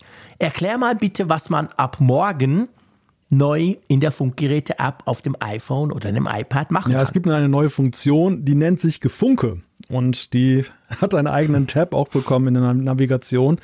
Unten ganz rechts findet ihr das äh, Gefunke. Und einige werden wahrscheinlich schon hellhörig werden, wenn sie den Namen hören. Wir haben ja tatsächlich schon seit einiger Zeit bei Twitter, heute X, ja das Gezwitscher, ähm, dass wir seinerzeit noch in besseren Twitter-Zeiten eingerichtet haben, um äh, ja so eine Kommunikationsplattform zu machen. Das war so eine Gruppe, wo mittlerweile auch 900 Nutzer da versammelt sind. Also ist wirklich imposant, wie viele da mhm. sich auch angeschlossen haben. Gibt es auch nach wie vor ziemlich viele Diskussionen da drin. Aber mit der Veränderung der sozialen Netzwerke, allen voran eben mit Twitter, aber eben auch der Fragmentierung dieses ganzen Marktes, stellte sich uns halt die Frage, ja, wo will man sich da verorten? Ne? Es gab dann auch mal vereinzelt dann Anfragen, könnt ihr nicht so eine Mastodon-Instanz für alle machen? Und aber andererseits gab es auch Vorbehalte, weil einige gesagt haben, nee, Mastodon ist nicht so meins, ähm, lasst es mal besser. Und, und wir waren irgendwie so ein bisschen hin und her gerissen, so, ja, irgendwie ja doof, dass wir so in der Abhängigkeit sind von einzelnen Plattformen oder dass ja. wir diverse Plattformen künftig dann da irgendwie bespaßen, bespielen müssen. Und so entstand halt der Gedanke, warum nicht was eigenes? Warum nicht in unserer App, die wir nun ja auch schon seit einigen Jahren am Start haben, einfach eine entsprechende Kommunikationsplattform? Genau. Und wir haben also schnell Twitter nachgebaut oder du. Nein, man kann dort wirklich drin chatten. Ihr könnt zusammen diskutieren. Ihr könnt Links anhängen. Ihr könnt auch Bilder anhängen. Ihr könnt auch einander antworten. Es gibt Threads. Also man sieht dann quasi eine ganze Diskussion, einen ganzen Diskussionsbaum kannst du folgen. Du kannst, wenn du dich mit Apple einloggst, also mit dem Apple ähm, Login quasi, kannst du natürlich auch, wirst du dann benachrichtigt, du siehst auch, wenn du erwähnt wurdest, also ganz klassisch, so diese, diese Menschen sozusagen, wann wurde ich denn erwähnt, dann sehe ich das eben auch, dann könnt ihr dort drauf wieder antworten. Also letztendlich ist das ein Kommunikationsort in der App drin, und ja, die Idee war, du hast gesagt, dass wir dieses Apfelfunkgezwitscher, was eben eigentlich wirklich gut läuft auf Twitter, beziehungsweise eben leider auf X, dass wir das quasi so ein bisschen zu uns ziehen. Und ja, wenn ihr Lust habt, dann probiert das mal aus. Ich bin sehr gespannt, äh, ob da mehr reinkommen. Wir haben auch schon eine Beta-Phase laufen. Das ist seit Anfang Oktober, glaube ich, oder? Genau, ja, das, das, das ging ja los. Wir hatten ja alle Teilnehmer des, äh, des Treffens, des Hörerevents in Wolfsburg hatten wir eingeladen, genau. dann so die ersten Beta-Nutzer zu sein, weil wir gesagt haben, das wäre ja ganz praktisch, dass, dann können wir das mal ausprobieren, die Plattform, die damals ja noch ein bisschen grundsätzlicher unterwegs war und äh, mhm. haben dann eben so einen Kommunikationskanal auch und das funktionierte ziemlich gut und dann war hinterher die Überlegung, okay, wir machen das jetzt breiter auf. Insofern kennen das auch viele schon, weil wir es auch in sozialen Netzwerken gestreut haben, dass es die Beta da gibt, an der man sich über Testflight dann beteiligen kann. Zurzeit sind das so ungefähr 150, die sich da angemeldet haben. Aha. Was auch vielleicht ein ganz wichtiger Punkt ist, warum eigentlich dieser Login mit Apple und kein anderer Weg. Was mir halt sehr wichtig war, war eben auch ein hohes Maß an Datenschutz und eben Datenminimalismus, weil wir haben ja, wir haben ja nichts ja. davon, irgendwelche Daten zu sammeln, außer dass sie uns ja Nein. möglicherweise oh eine Last ja sogar sind, weil man sie gut beschützen muss. Und deshalb war der Gedanke, so wenig Daten wie möglich zu erheben und dieser Apple Login ermöglicht es uns halt eine einen sicheren Login anzubieten, der eben bei uns auch dazu führt, also man muss, es wird nach einer E-Mail-Adresse gefragt, aber man kann eben auch diese E-Mail-Adressen-Verbergen-Funktion von Apple nutzen und dann bekommen mhm. wir nur so eine Relay-Adresse, die wir bei uns dann hinterlegen. Diese E-Mail-Adresse brauchen wir auch nur, falls es mal ein Problem gibt, dass wir euch überhaupt kontaktieren können, dann eben die Statusmitteilung oder ja. so. Und das finde ich halt auch sehr schön. Das war mir auch sehr wichtig, dass wir da so wenig Daten wie möglich ja. da letzten Endes auf unseren Servern haben und äh, dem eben deshalb dann diesen Weg, weil ich einfach, ich, ich war immer schon irgendwie begeistert von diesem Apple Login-Button, habe gedacht, cool, das wäre doch mhm. irgendwie, irgendwie super, wenn man den auch mal integrieren könnte. Und das war jetzt dann halt so der Anstoß. Genau, ihr könnt auch ein Profilbild hinterlegen, wenn ihr wollt. Also einfach, wie man sich es eigentlich von einer modernen App gewöhnt ist. Und jetzt, lieber Malte, würde ich sagen, ähm, das ist im Podcast natürlich ein bisschen weniger attraktiv, als wenn wir das Ganze als, als YouTube-Livestream machen würden. Aber nichtsdestotrotz, so lange wollten wir jetzt nicht warten bis zum Apfelfunk am Hörer. Du kannst das jetzt eigentlich freischalten, genau. oder? Der App Store wartet ja sozusagen und du, du gibst jetzt das Go, oder? Für dieses Genau, Update. wir sind durch das App-Review schon durch mit der neuen Version und äh, ja, jetzt können wir den roten Button klicken. oder, den, oder ein blauer genau. Button ist das eigentlich, aber wir, wir, wir nennen es jetzt mal, wir nennen es jetzt mal roten Knopf und ja, soll ich mal genau. drücken? Ja, drück ja. doch mal. Hauen wir das Update raus, beziehungsweise veröffentlichen wir das Update. Und das heißt für euch, ihr kriegt ein Update von der Funkgeräte-App, der App zum Apfelfunk. Und wenn ihr das installiert, dann habt ihr Gefunke. Und wenn ihr wollt, könnt ihr dabei Gefunke mitmachen. Würde uns natürlich freuen. Weil auch ich sage ganz klar, dort gucke ich viel öfter vorbei als bei Twitter. Also dort bin ich eigentlich regelmäßig und ja, es ist cool, weil es gibt, es war schon, es gibt schon ganz viele Fragen. Leute haben gesagt, hey, irgendwie das und das Problem, dann zack, geht's irgendwie eine halbe Stunde, zwei Stunden und dann schreibt jemand drunter, ah, ich konnte es so lösen. Also das ist ja auch so eine Art Selbsthilfegruppe ein bisschen, wo man sich gegenseitig eben auch informieren kann oder auch helfen kann, wenn ihr das wollt. Man kann auch einfach quatschen und ein schönes Bild vom, von der Sonne am Morgen posten, was immer ihr auch mhm. wollt. Aber ja, das Ganze ist bei uns sozusagen auf unseren Servern und dadurch eigentlich in unserer Hand, sage ich mal. Und ja, Malte, mir als Mitpodcaster, als quasi 50 Prozent vom Apfelfunk, in dem Fall muss ich sagen, herzlichen Dank. Du hast das natürlich in 100 Prozent Eigenregie gebaut. Und ich bin mega stolz drauf. Wirklich. Ich bin sehr, sehr stolz. Ich bin immer stolz auf die App. Ich finde, das, welcher Podcast hat schon so eine geile App? Seien wir ehrlich, so cool. Aber das ist jetzt natürlich irgendwie, das ist schon noch Next Level, finde ja, ich. Das ist so richtige Verrücktheit gewesen, sowas zu bauen. Nennen wir es beim Namen. ja, das ist so. Das ist, das ist aber ein bisschen so. groß eskaliert, dieser Versuch. Aber du weißt ja, dieser Podcast ist auch aus einer Verrücktheit ja, entstanden. Ja, das stimmt. Es war ja ganz ähnlich. Also auch so um Weihnachten rum haben wir zusammen diskutiert, vor genau acht Jahren. Hm, wollen wir nicht, könnten wir nicht, wir könnten es ja mal versuchen. Und du hast auch so um Weihnachten rum vor einem Jahr gedacht, hey, ich, man könnte das mal probieren. Keine Ahnung, wo es hinführt. Und inzwischen ist das so ausgewachsen, dass du guten Gewissens jetzt diesen Knopf drücken mhm. konntest. Sehr geil. So, super. Ja, dann back to Apple. Jetzt haben wir ein bisschen über uns gesprochen. Ähm, kommen wir zu unserem nächsten Thema. Da geht es auch um einen Knopf. Lustig, wir haben gerade Knopf. über den Release-Knopf gesprochen, genau, von der Funkgeräte-App, aber in dem Fall geht es um einen anderen Knopf um einen Knopf, wo ich weiß, dass sich ein Mensch in St. Gallen extrem drüber ja, freuen Ja, nicht würde. nur, auch ein Mensch in Wilhelmshaven würde ja. sich da extrem drüber okay. freuen. Es geht nämlich darum, hm. The Information hat einen Bericht veröffentlicht, dass Apple einen weiteren Button plant. Es ja, gab ja erst jetzt ja den Action-Button, der ja den Mute-Schalter ersetzt hat, den man ja eben mit Aktion belegen kann. Aber jetzt soll es dann künftig bei iPhones dann auch noch einen Button geben, der als Auslöser für die Kamera fungiert. Und zwar nicht einfach nur so draufdrücken, Kamera einschalten, draufdrücken, auslösen, sondern eben auch dahingehend, dass man dann den Zoom und solche Sachen damit bedienen kann. Und das hat mich natürlich dann gleich hellhörig werden lassen. Ja, das ist natürlich ein Thema, wo viele Smartphone-Hersteller ja sich das schon überlegt haben. Ich glaube, Sony, das sind welche, die das seit einigen Jahr, einiger Zeit ziemlich konsequent machen. Die haben genauso einen Knopf. De, deren Knopf ist sogar, weißt du, so drucksensitiv. Also wie, wie bei einer Kamera, halb gedrückt ist quasi fokussieren, ganz gedrückt ist dann Foto machen.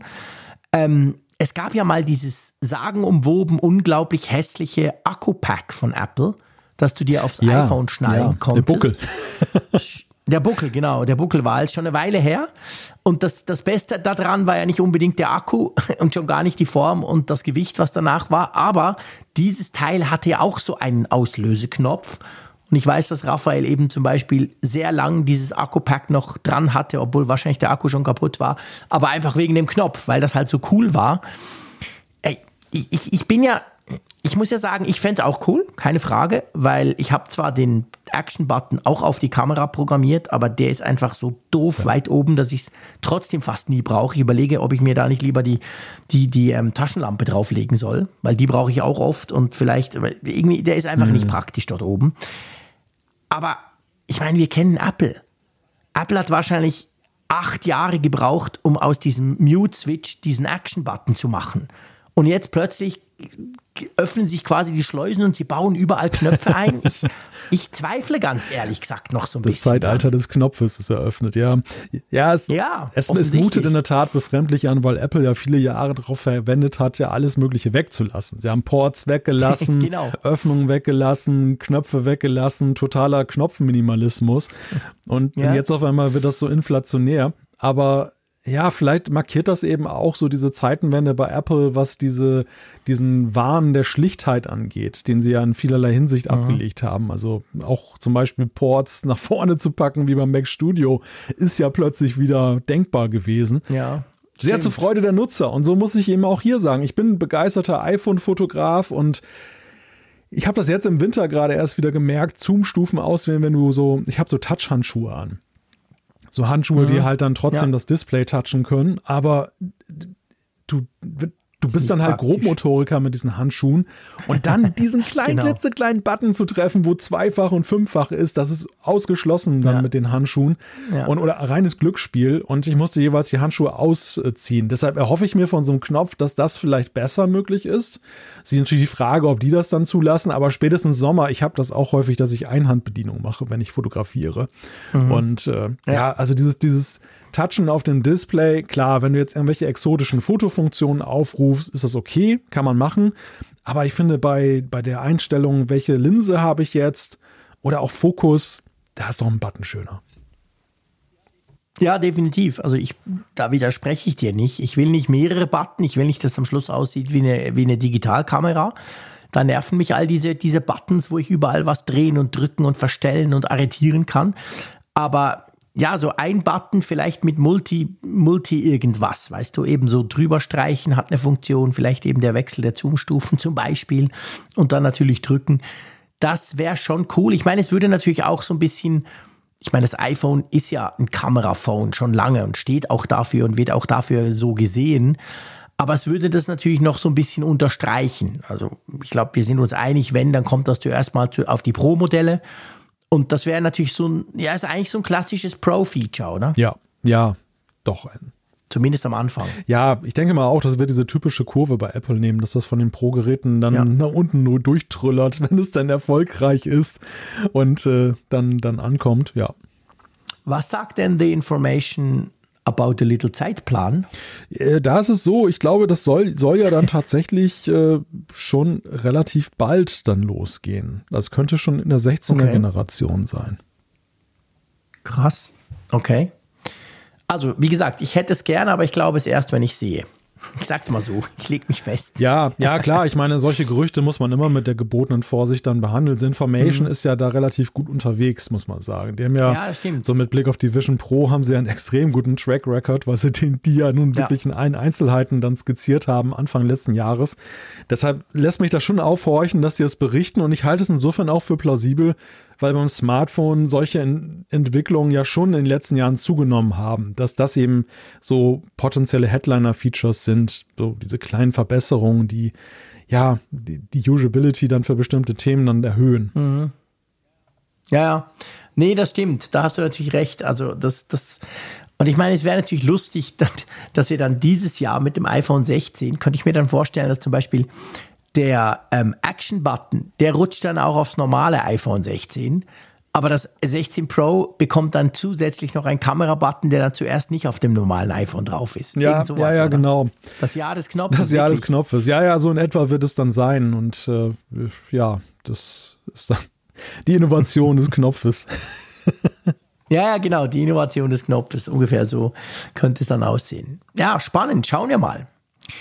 Ähm, Apropos spannend, ich glaube, da die, diese Überleitung darf ich machen, ohne zu übertreiben. Wir haben ja wieder ein Update bekommen, konkret iOS 17.3. Montagabend ist das aufgeschlagen. Natürlich auch mit iPadOS, mit WatchOS und die ganze, also es war wieder terabyteweise Daten wurden da in Bern übertragen bei mir ins Haus für alle die Geräte. Aber wir wollen uns mal konzentrieren auf iOS 17.3 und konkret auf diesen Langfinger-Schreckschutz oder wie, wie man dem sagen soll.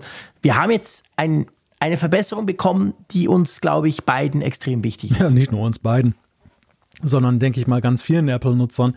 Wir haben ja im letzten Frühjahr diese Neuigkeit vernommen, dass ja eben der Gerätecode von dem iPhone von Langfingern eben ausgespäht wird und dann klauen die die Geräte und nutzen den, um den, die Apple-ID zurückzusetzen und dann mhm. vor allem die echten Besitzer auszusperren und teilweise dann auch sogar ja. Zugriff zu nehmen auf die Passwörter und damit dann Schindlur zu treiben und Konten da zu plündern. Und das war eine ziemliche Schreckensgeschichte. Und Apples Reaktion ja. ließ dann auf sich warten, aber sie kam dann jetzt ja mit den ersten Betas von 17.3. Jetzt final hat das ja. jeder. Man kann halt jetzt einerseits einige von dieser Funktionen dann halt dann zusätzlich mit biometrischem Abgleich versehen, also mhm. Face ID oder Touch ID.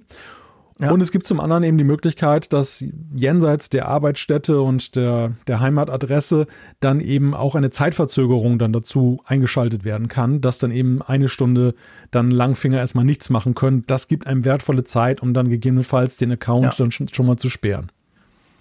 Genau, ja, das ist das eine. Und eben das andere ist, also äh, abgesehen von dieser Zeitverzögerung, ist es eben jetzt so, dass du halt, bevor du die iCloud-Sachen dann zurücksetzen kannst, brauchst du Face ID und Touch ID. Und das ist natürlich, ja, eigentlich, ich, ich, ich denke immer noch, ich denke immer noch, wenn ich das hier erzähle und als ich das gelesen habe und als, es ist ja ein, ein Knopf, wir werden gleich erklären, wo man den aktiviert, ähm, ist eigentlich fast, bin ich immer noch fassungslos, dass das nicht sowieso immer schon so war. Weil ohne diese Stories vor einem Jahr von Leuten, die da komplett aus ihrem Apple-Universum rausgekickt wurden, wäre ich ja gar nicht auf die Idee gekommen, dass dieser, dieser Passcode, den ich da eingebe zwischendurch, dass der so unglaublich mächtig ist, oder? Also dabei bleibe ich. Es ist eigentlich krass, dass, dass der, dieser zusätzliche Layerschutz erst jetzt kommt. Ja, das ist in der Tat. Und es zeigt eigentlich, dass Apple so den menschlichen Faktor stark unterschätzt hat seinerzeit. Also rein technisch, wenn ja wenn die menschliche Schwäche nicht da wäre, dann leichtfertig sich über die Schulter gucken zu lassen, beziehungsweise eben, es gibt ja auch einige Berichte, die wir noch bekommen haben, wo eben dann solche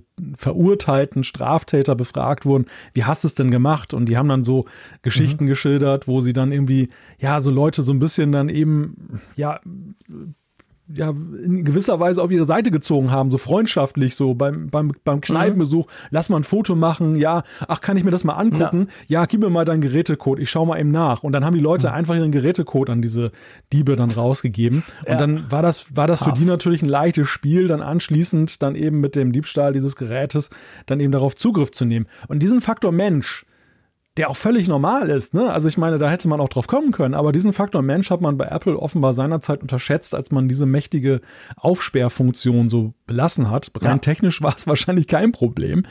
Und äh, ja, ja, ja, nee, Und, klar. Ich glaube auch, ich gebe dir recht. Weißt du, weil es hat ja noch einen anderen ja. Effekt. Also ich, ich, ich schimpfe darüber, aber es ist natürlich umgekehrt. Gerade letztens eine Bekannte von mir, deren Mutter, die ist 80, hat ein iPad und die hat ihren iCloud-Account, ihr iCloud-Account-Passwort vergessen. Okay? Und die hat das nicht aufgeschrieben, die hat irgendwie Mail, schwierig, Zugriff, buh. Also die wusste das nicht mehr und konnte drum im App Store nichts mehr runterladen. Und die konnte das ja allein durch den Code von ihrem iPad dann wieder ändern. Und da ist mir bewusst geworden, dass ich dachte, hm, das ist zwar blöd und böse Buben haben das jetzt ausgenutzt und Apple muss da jetzt gegensteuern, das war vor dem Update. Aber ähm, wahrscheinlich die Ursprungsidee von Apple war genau in die ja. Richtung hey, boah, wenn du dein Passwort nicht mehr weißt, weißt du, wie schwierig das ist, du musst niemanden anrufen. Es reicht, wenn du dir deinen vier, vierstelligen PIN-Code merkst und gut ist. Und du kannst alles damit tun. Also wahrscheinlich war diese Absicht eben eigentlich gut gemeint. Ja, nur halt in der bösen Welt war es eher blöd. Ja, die Überlegung, den Gerätecode ausgerechnet zu nehmen, war ja auch nicht unklug, weil im Vergleich zum Apple hm. ID-Passwort ist es ja so, dass die Leute diesen Code ja dutzendfach eingeben. Immer wieder musst du genau. dann ja auch mal Face ID und Touch ID dann sichern und musst dann ja. auch diesen Code eingeben. Also den wirst du wahrscheinlich als letztes vergessen von allen Passwörtern, ja, die du da genau. hast. Und genau. ja, wir werden jetzt auch natürlich mit diesem Feature, je mehr es aktiviert haben, werden wir auch von den Fällen lesen und hören, dass eben Leute sich da wirklich aussperren und nicht so leicht mehr rankommen an ihre Sachen, mhm. weil sie dann eben ja. dann den Gerätecode dann nicht benutzen können, ähm, beziehungsweise, beziehungsweise ja, genau. ja, eben dann erschwert dann teilweise und äh, ja, das ist dann halt auch so. Das ist dann der Nachteil der zusätzlichen Sicherheit, das ist ganz klar. Aber du, jetzt mal schnell, wie kann ich das denn aktivieren? Weil es ist vielleicht nicht am logischsten Ort, sage ich jetzt mal. Na, es drängt sich jetzt nicht gerade auf. Also es hat schön, schön, gesagt. Du hast schöner ich, gesagt. Ich musste genau. da tatsächlich auch erstmal suchen, bis ich das gefunden habe. Es ist in den Einstellungen zu finden und da, mhm. ich glaube unter Code und wie war das noch? Es ist eben unter genau unter Face ID Face und ID Code. Code genau, ja am Anfang Datenschutz und Sicherheit geklickt, weil ich dachte, ja, ja da habe ich das auch also gesucht. Also logisch muss da ja dort das auch sein. gesucht, ja. Aber nee, es ist unter Face ID und Code und dann ähm, gibst du natürlich logischerweise nochmal deinen Code ein und dann scrollst du runter und da gibt es jetzt neu Schutz für gestohlene Geräte. Und dann kannst du einfach sagen, Schutz aktivieren. Paff. That's it. Also eigentlich ein kleiner Klick mit sehr großer Wirkung. Ja, ja ist sehr unspektakulär eigentlich. Ja, total. Ich dachte, weißt du, ich dachte dann so, wenn ich das aktiviere, dann kommt nochmal Face ID und dann kommt irgendwie nochmal, aber nö, du, du aktivierst es einfach und pff, ja. that's it. Genau, also es ist sehr also, unspektakulär. Also, ja, es, gibt ja immer noch Kritik daran, dass ja gesagt wird, eigentlich ist das nicht weitreichend genug. Also was ich gerade skizziert hat, wäre jetzt ja dieses Extremszenario, mhm. wenn sie es jetzt ganz dicht gemacht hätten, haben sie ja nicht gemacht. Durch diese, diesen biometrischen Abgleich haben sie es nur erschwert. Und aber ich ja. glaube, es ist der richtige Weg, weil ansonsten mhm. hättest du wirklich dann unzählige Supportfälle dann zu bearbeiten und, und ja. hättest auch wirklich die Leute, die sich da selber völlig aussperren. Ja, das glaube ich auch. Und ich meine, Apple ist natürlich, das darf man, darf man nie vergessen. Also Apple entwickelt nicht für Geeks und Nerds, sondern Apple entwickelt für meine Mutter, die keine Ahnung hat von Technik, die es aber einfach vielleicht nutzen möchte. Also das ist schon, ich glaube, das ist ein wichtiger Punkt. Und genau da ist es, die Leute, die sind dann schnell mal überfordert oder kennen sich nicht aus oder sperren sich aus. Und das will natürlich Apple auch wieder nicht tun. Also es ist eine schmale Gratwanderung zwischen möglichst großer Sicherheit und gleichzeitig möglichst großem Komfort. Das ist immer so. Und da ist jetzt Apple, hat ein bisschen nachjustiert in Richtung Sicherheit, sage ich mal. Aber sie gehen natürlich nicht so weit, wie man gehen könnte, definitiv. Und was vielleicht auch noch ein ganz wichtiger Punkt ist, dann können wir das Thema dann endgültig abschließen. Mich haben auch ganz viele schon am Montagabend unmittelbar nach dem Update angeschrieben und haben gesagt, komisch, bei mir geht das nicht auf dem iPad. Ich ja, finde oh diese ja, Einstellung viel nicht. zu lesen, viel zu hören. Das, das ja. ist ein heftiger Kritikpunkt, dass gesagt wird, eigentlich hätte Apple das ja auch gleich fürs iPad machen sollen. Ich verstehe es tatsächlich drei Tage später immer noch nicht. Ich dachte zuerst, die sind zu blöd. Ja, sorry, ihr natürlich nicht, Hörerinnen und Hörer des Apfelfunks, aber die, die mich da auf Shitter oder wo auch immer angeschrieben haben, dachte ich, hä, das kann ja wohl nicht sein. Und habe dann wirklich selber mein iPad Pro hervorgenommen, frisch aktualisiert auf iPadOS 17.3. Es ist nicht drauf. Also diese Funktion hat Apple nur beim iPhone implementiert, stand jetzt. Ja, ich denke mal, dass daran kann man aber eben auch sehen, dass diese Funktion dann wirklich motiviert war durch diese Medienberichte. Und da ging es ja auch nur ja. um das iPhone. Und natürlich Klar. ist das iPhone ja auch, denke ich mal, einfach von der Anfälligkeit eben in diesen Szenarien, die da skizziert wurden, eben geselliger Abend in einer Lokalität ja. und so weiter, ist dann natürlich deutlich gefährdeter als das iPad. weil, weil, weil ja, wer sitzt da mit seinem 12,9 Zoll großen iPad Pro und so weiter ja, oder, nee, oder sagt, hey, du mach mal ein Foto mit meinem iPad von mir. ja. Wie lautet nee, noch klar. der Gerätecode? Also Social Engineering funktioniert beim iPad ja. natürlich nicht. Klauen würde theoretisch funktionieren ja, beim iPad. Ja, also ich sage mal, angenommen, ich bin ein böser Bube, ich sitze im, im Zug oder so, ich spähe einen PIN-Code aus von jemandem seinem iPhone und gut, ich muss wissen, hat er ein iPad dabei. Ich zum Beispiel bin recht häufig mit meinem iPad zusätzlich noch unterwegs. Da müsste ich eigentlich Stand jetzt, wenn ich sein iPad klaue, und die Chance wahrscheinlich doch eher groß ist, dass die Leute den gleichen PIN nutzen, Klammer auf, ich nicht, Klammer zu, ähm, dann bin ich natürlich, dann kann ich auch wieder ganz große Schweinereien machen, oder? Ja, ja, sicher. Hast du den gleichen PIN beim iPad wie beim iPhone? Oh, das, Bald überlegt. Ich überlege, ob das strategisch schlau ist, das hier jetzt so kundzutun. Ja, ja da sagst du einfach nein. nein. das ist strategisch schlau, genau. Alles klar. Nee, aber es ist tatsächlich so, ich hatte auch immer den gleichen. Und ich habe ihn jetzt tatsächlich, jetzt, das tönt jetzt so, wie wenn ich immer so vorausdenke. Quatsch, ihr kennt mich. Ich habe ihn jetzt gewechselt nach diesem Update, weil ich, ich, ich ging eigentlich völlig davon aus, ja logisch, der Schutz ist ja beim iPad auch alles easy. Aber nee, und ja, ich habe zwar nicht Angst, dass mir jemand mein iPad klaut, aber trotzdem, nee, also jetzt habe ich nicht mehr den gleichen Code. Aber klar, theoretisch könnte man beim iPad genauso den Code aussperren. Wenn ich zum Beispiel im Zug sitze und da passiert es mir oft, dass dann Face ID nicht funktioniert. Und dann gibst du doch den Code ein. Und ja, dann sitzt du im vollen Zug. Also die Gefahr ist schon noch nicht komplett gebannt. Nein, nein, keineswegs. Also es, es ist natürlich wieder die Frage, ist es der Klassiker bei Apple? Wird es jetzt beim iPhone zuerst eingeführt und ein Jahr später kommt es auch beim iPad? Vielleicht, genau. Ist ja auch denkbar, dass, ja. sie das, dass sie diesen Weg beschreiten oder dass wir zu WWDC vielleicht dann sehen werden, ja. dass sie das dann in das nächste iPad OS einbacken. Mal schauen. Mhm. Ja, ich glaube auch. Also ich glaube, das ist tatsächlich, ich, ich glaube auch nicht, dass Apple vorhat, das beim iPad nicht zu machen. Aber ich glaube, es ist wieder so eine Geschichte, ja, weißt du, iPad, getrenntes System, ha, bliblablub, da haben nur noch drei Programmierer drauf Zugriff, wir warten noch ein bisschen. Irgend sowas. Ich meine, wir haben es schon oft diskutiert, seit iPad das iPad OS hat, das hat ja keinerlei Vorteile gebracht, nur Nachteile, weil alles länger geht. Vielleicht ist es tatsächlich sowas ganz Profanes auch da. Und plötzlich ist es dann drin. Der eine Entwickler, der iPad OS macht, hatte gerade Urlaub. Ja, genau, der hatte gerade Urlaub. Und dann, mh, ach, shit, Ah, schade, dann nicht, halt das genau. Mal. Okay, das nächste Mal. ah je. Gut, also lassen wir das auch, ähm, hätten wir auch einen Haken dran gemacht. Und jetzt kommen wir, wer hätte es gedacht, die, die, die dritte Apfelfunk in Folge, wo wir über die Vision Oh ja, Pro sprechen oh ja. Immer mit neuen Infos natürlich. Also wir machen das ja nicht zum Vergnügen. Wir würden ja eigentlich gerne gar nicht drüber sprechen und uns einfach eine zuschicken lassen und dann mal ganz lange drüber sprechen. Aber nein, es ist ja jetzt so, am Freitag ging die Vorbestellerfrist, oder wie sagt man dem? Seit Freitag kann man es vorbestellen, so muss man sagen. Ähm, und das, das gibt uns wieder ganz viele neue Infos, die wir jetzt gelernt haben, oder? Ja, es ist ja tatsächlich auch bemerkenswert, wie Apple mit den Informationen haushaltet rund um die Vision Pro.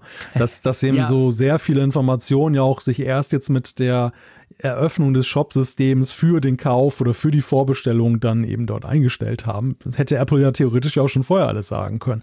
Da, da, als da wäre zum Beispiel die Speichergrößen, wo wir ja bis zuletzt noch spekulieren mussten ähm, und jetzt halt wissen, okay, es gibt drei Größen, 256 Gigabyte, okay, das war klar, aber eben als weitere Stufen dann eben auch 512 äh, Gigabyte und 1 Terabyte. Ja, und jetzt kommt die eigentliche Breaking News, die wir hier eigentlich groß blinkend über den Apfelfunk schreiben können.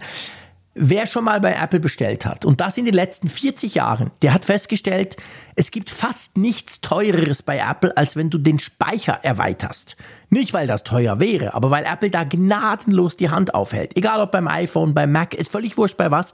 Und jetzt, zum ersten Mal ever, muss ich sagen, diese, diese Speicher-Upgrade-Unterschiede, also ob ich jetzt die 256 oder die 512er oder selbst das Terabyte-Modell kaufe, die sind ja für Apple-Verhältnisse krass human. Ja, lustigerweise, den Eindruck hatte ich auch erst, aber mir haben schlaue Leute gesagt, dass die, dass die Preisunterschiede bei den Speichergrößen tatsächlich identisch seien. Also es sind 200er Schritte.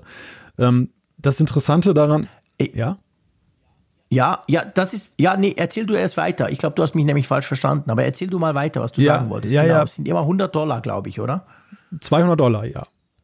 Genau, 200 Dollar, das sind genau. und umgerechnet 230 Euro. Also das, äh, das hatte mich so ein bisschen auf die, falsche Fährte erst geführt, weil ich den Europreis in im Kopf hatte. Auf jeden Fall ist es aber so, dass im Mac eben dann der Unterschied ist, dass du bestimmte Speicherkonfigurationen nur mit bestimmten anderen Merkmalen zusammenbekommst. Ja, drum So, wird's dann genau, so und dadurch, und dadurch erhöhen so. sich dann die Preise massivst. Dann hast du dann tatsächlich ganz andere Differenzen. Gut, dann sagen natürlich die einen, äh, du, du kriegst ja auch mehr noch ansonsten dafür, aber das ist natürlich dann immer so ein bisschen eine Milchmädchenrechnung, weil es ist ja letzten Endes ja so, du willst ja vielleicht nur den Speicher und nicht unbedingt auch den RAM dann gleichzeitig noch erhöhen. Ja, das stimmt. Das ist natürlich schon der Punkt. Du hast schon recht. Aber ähm, ich meine, das Teure, ich, ich bin jetzt gerade noch mal am gucken, ich gucke gerade die, die Apple-Preise an, also von den Macs zum Beispiel. Da ist ja das Teure eigentlich das RAM. Ja. Ich meine, das ist eine Frechheit von 18 GB Ja, auf 36 eindeutig. beim MacBook Ja, ja. Pro, 440 Schweizer Franken zu Eindeutig. verlangen. Jeder weiß, das ist cheap, Charlie billig, das RAM.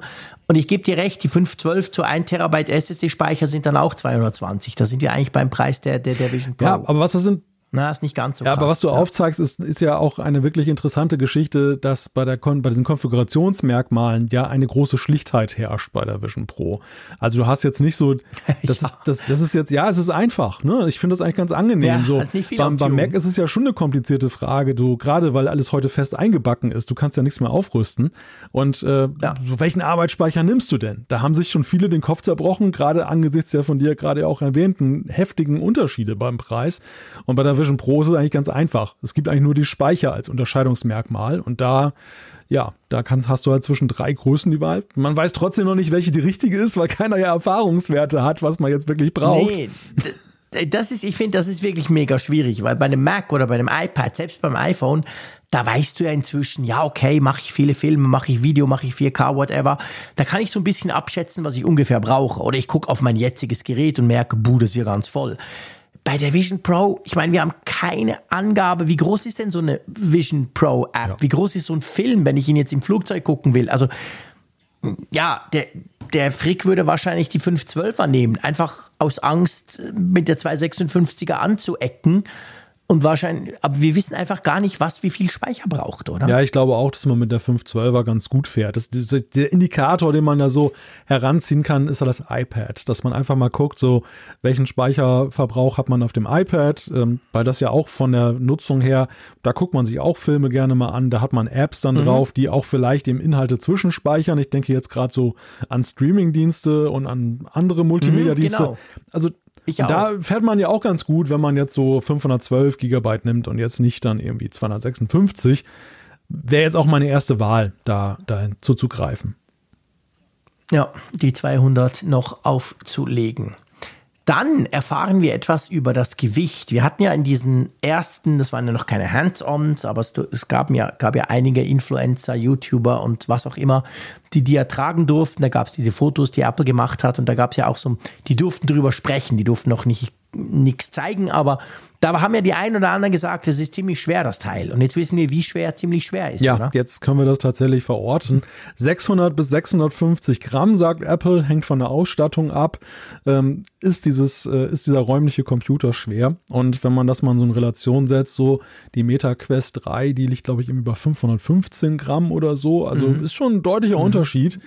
Ja, schon leicht. Und äh, die sind ja auch nicht so leicht. Ich meine, ist auch ein halbes Kilogramm. Äh, Im Vergleich zu ja, ich möchte die auch nicht acht Stunden auf der Nase haben. Ja, ja, vor allem, wenn man sich, ich meine, jetzt wird einem ja auch klar, warum Apple diesen Weg gewählt hat mit dem externen Akku-Pack, das dann am Kabel runterhängt. Das Weil das, das Ding, ich glaube, dann wären sie fast auf ein Kilo gekommen einfach. Und das, ja. wer, wer, hätte das tragen wollen für zwei Stunden nee. oder länger? Stimmt. Bei der Quest ist ja immerhin der Akku drin. Da ist der Akku drin, ja, ja. Hast du einen USB-C-Anschluss, kannst du laden und danach kannst du, kannst du ein paar Stunden lang rum, rummachen, was auch immer, genau. Gut, wie sieht es eigentlich mit der Verfügbarkeit aus? Man konnte ja, es, bei uns war es glaube ich 14 mhm. Uhr, also natürlich der Store, der amerikanische nur, aber dann ging es los und, und wie hat sich das so entwickelt? Es hat sich schon erwartungsgemäß so entwickelt, dass binnen der ersten Stunde dann so diese frühe Verfügbarkeit dann schnell weg war und eben die Leute, mhm. je nachdem, welche Ausstattung sie gewählt haben, dann so fünf bis sechs Wochen äh, in die Zukunft äh, planen müssen. Okay. Aber so ein paar Tage danach war es immer noch bei fünf bis sechs Wochen. Also es war jetzt nicht so eine gigantische gigantische Nachfrage oder, oder Apple hat so viele Geräte auf Halde mhm. äh, oder kann so schnell herstellen, dass es dann eben so ist, dass eben nicht so ein monatelanger Rückstand erstmal da ist. Ja. Hast du auch gelesen, ich weiß gar nicht, war das der Minchi Quo? Ich habe irgendwo gelesen, es gab ja die Gerüchte so, ja, wahrscheinlich haben sie so 80.000 Geräte zum Start ready. Und dann gab es doch die Meldung, war das am Sonntag oder am Montag, wo irgendeiner gesagt hat, orakelt hat, sie hätten ungefähr 160.000 schon verkauft am ersten Wochenende. Ja, genau. Ich glaube, es war Ming Chi Kuo, der das so prognostiziert Gell, ich glaube. hat. Ja, ja, ja, genau. Ja. Also es wäre so ein bisschen mehr eigentlich, als, als man davon ausgegangen ist vorher. Aber man weiß es natürlich, man weiß weder das eine noch das andere. Also so ein bisschen Kaffeesatz lesen. Ja. Ja, ist ganz spannend. Apple hat ja auch mit, der, mit dem Vorbestellstart so ein Video veröffentlicht, wo man auch den Produktionsprozess sich so ein bisschen angucken kann. Ich finde es ja. ja immer interessant, wenn Apple mal so Einblicke Wie gibt. Bandweben. Ja, so, ja, ja, genau. diese, diese Nähmaschine da. ja, genau. Es ist schon sehr spannend und äh, ja, zeigt aber eben ja auch, wie, wie aufwendig das ganze Ding ist in der Herstellung. Ja, krass. Wahnsinn. Also wirklich, das, das zeigt, finde ich, das illustriert es gut, obwohl man nur einen Bruchteil davon sieht. Was gibt es eigentlich für Zubehör? Jetzt ist der Store ja offen, also der Online-Store. Man kann ja jetzt auch das Zubehör sehen und bestellen. Genau, es gibt als Zubehör unter anderem dann externe oder weitere externe Akkupacks zu kaufen, so für 200 US-Dollar, womit man sich ja wieder zwei Stunden Akkulaufzeit dann kauft. Und äh, interessant ist auch, und das lässt auch so ein bisschen Rückschlüsse zu. Es ist, stand ja immer die Frage im Raum, kann ich meine Vision Pro eigentlich in der Familie weitergeben? Und dann wurde ja mal gesagt, hm, die ist aber sehr individualisiert. Ähm, die passt ja nicht jedem, aber du kannst diese, diese Light Seals und diese Kissen kannst du eben auch als Aha. Zubehör nachkaufen. Und diese Light Seals gibt es ja wohl in 24 Varianten. Das heißt, Du kannst eben dann auch für weitere Nutzer in der Familie dann passgenaue Sachen dann danach kaufen, sodass du dann die Vision ja. Pro durchaus dann eben in der Familie auch weiterreichen kannst und die haben auch die gleiche Qualität. Was aber besonders mein Augenmerk äh, auf sich gezogen hat, das ist die erste offizielle Tasche, die Apple dann auch jetzt rausgebracht hat, das, das, Travel, das Case. Travel Case. Und das, ja, sagen wir mal, wie findest du das so vom Ansehen her? Ja, kann man machen. Wenn man mal das Kissen zu Hause vergessen hat, ne, kann man das opfern. Ja, genau, genau. Also es sieht, ich finde ja, ich finde ja die, die, die Apple, die Apple Watch selber finde ich ja, äh, ich, ich, sorry, die Vision Pro, ich finde die ja wirklich sehr schick. Ich habe es ja noch nie gesehen, aber ich finde schon, wow, ja. wow, geil. Aber dieses Kissen, ja, ist eben kein Kissen, es ist ein Travel Case, aber ja, ähm, ich werde nicht so ganz warm damit. Ich, aber ich finde es schwierig abzuschätzen, wie groß das ist. Es sieht irgendwie recht groß und voluminös aus. Ja, ja, das sieht es in der Tat. Und man soll ja auch eine ganze Menge reinpacken können. Was uns auch eigentlich schon zu, der nächsten, zu dem nächsten Punkt so ein bisschen führt, was ja auch bekannt geworden ist. Es gab so Renderings von der Kiste in der Box, in der diese Vision Pro ausgeliefert werden soll. Und einige haben ja so gedacht, ach, ich fahre mal zum Apple Store in den USA und klemme die unter den Arm und laufe dann da raus. Mhm. Das, das könnte eher so sein, dass man dann einen kleinen Gabelstapler mitbringen muss, weil die Kiste ist dann doch etwas größer. Ja, krass. Also äh, genau, man konnte das irgendwo lesen. Ich, ich suche es gerade, ob wir irgendwelche technischen Daten haben.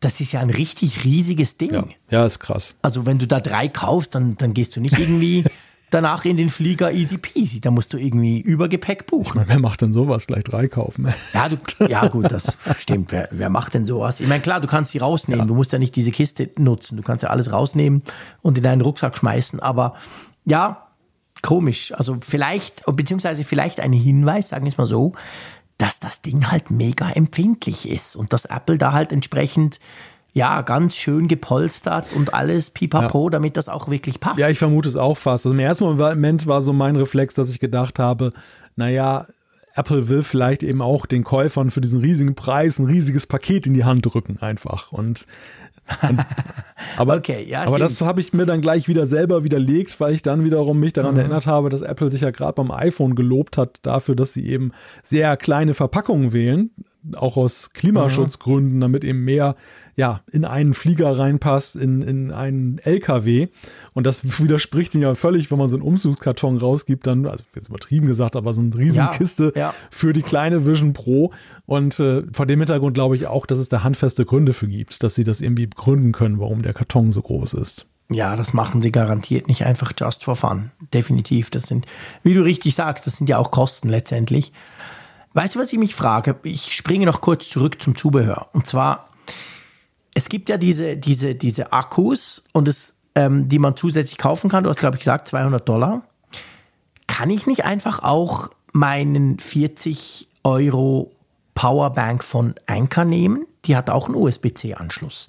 Weiß man das schon? Muss man wirklich diese Dinge haben? Das ist eine gute Frage. Also was du ja wohl auf jeden Fall machen kannst, du kannst ja auch die Apple Vision Pro ja ohne diese Akku-Packs dann da äh, benutzen und genau. kannst du kannst direkt an Strom kannst direkt an Strom. Also so gesehen müsstest du ja eigentlich dann auch müsstest eine Powerbank dann da einstöpseln ja. können klar nicht so elegant und nicht unbedingt für die Jeans, aber je nachdem, wenn du halt, keine Ahnung, mit dem Rucksack irgendwo hin oder im Flieger oder so, könntest du ja auch was anderes nehmen, vor allem was günstiger ist, weil ich finde diese, ich finde die 200 Dollar für so ein kleines Akkupack eigentlich recht heftig. Ja, leicht. Also leicht, ich meine, ja, für, genau. Schön, dass für, du sagst. Für, für, so ein Travel Case ja eigentlich aber auch, ne? Also, dass das auch 200 Dollar kostet, ist ja auch eine ziemliche Hausnummer. Ja, gut, das, das tut sich halt ja. offensichtlich alles am, am Gesamtpreis der Vision Pro orientiert. Ja orientieren. Genau. Und da die so schweineteuer ist, ist dann entsprechend eben auch das Zubehör teuer. Das ist wie bei Mercedes, weißt du, das Auto fährt ja auch nicht anders, ja, ein bisschen, aber als meins. Mhm. Aber weil das Auto per se schon viermal teurer ist als meiner, muss natürlich auch alles, egal was es ist, auch entsprechend teurer sein. Das kommt mir so ein bisschen so vor. Ja, also aber wie, Apple, Apple liebt anscheinend eben diese Proportionen und äh, die Ästhetik des, die Ästhetik genau. des Preises. Wir haben das ja auch beim Mac Pro gesehen, seinerzeit der Rollen hatte, ja. wo sie ja auch ja exorbitante Preise für diese, für Stimmt, diese Rollen dann da Dollar verlangt gekauft. haben. Das gab es auch noch für irgendwas anderes. Das war da auch noch so, war das nicht? Ja, der stand beim, beim, beim Pro ah, Display. Ja, ja, XDR. genau, der war ja auch krass.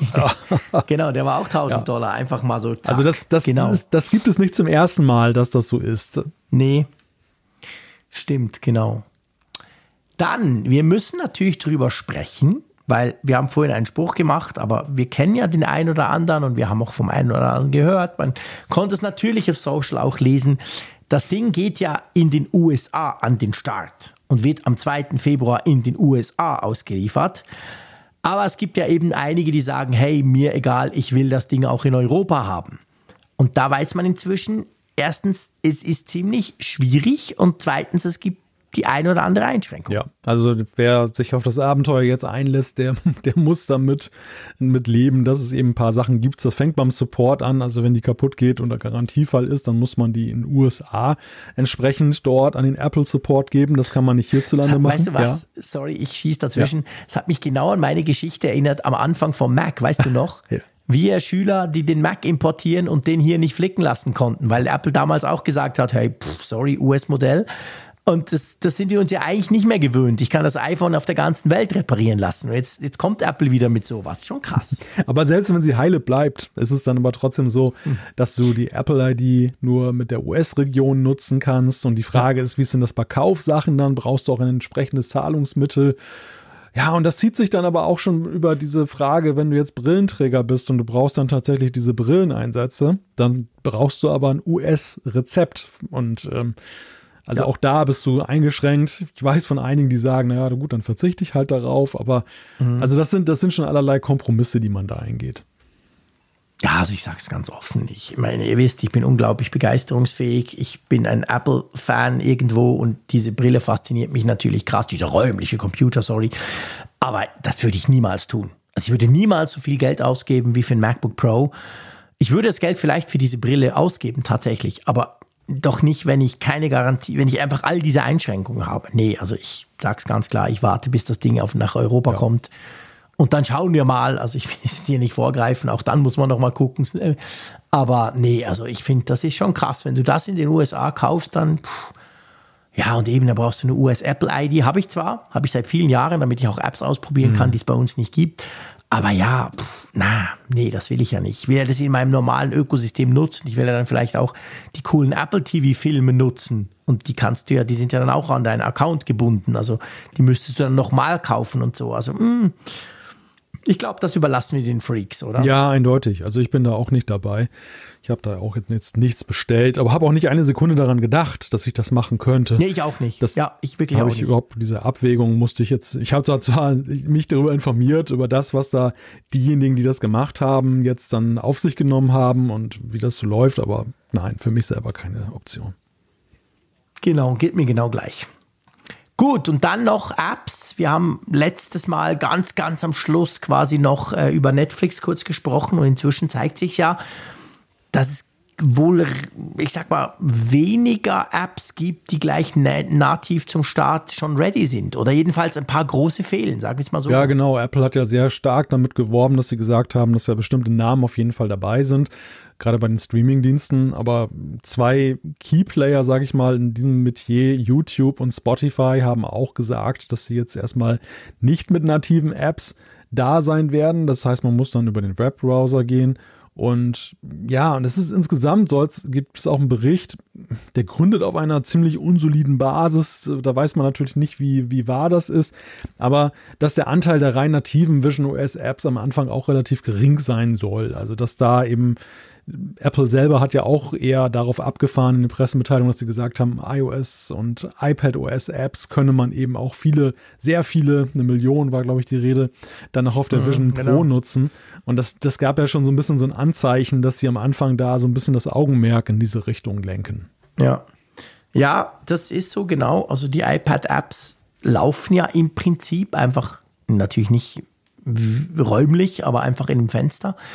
Und was du vorhin gesagt hast, bei YouTube und bei Netflix, das ist ja noch schlimmer und Spotify auch. Also die sperren ja eben die iPad-Apps. Also da ist es ja nicht so, dass sie, das ist nicht nur so, dass sie keine räumliche Version vorderhand machen, sondern die sperren auch noch die Apps, die ja sonst laufen würden im Fenster. Das heißt, du musst das im Browser nutzen.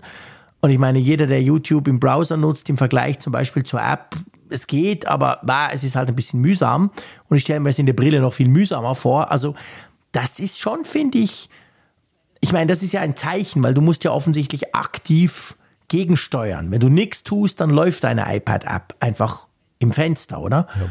Aber das heißt, wenn du das nicht willst, musst du ja irgendwo noch einen Haken setzen. Also du musst aktiv werden.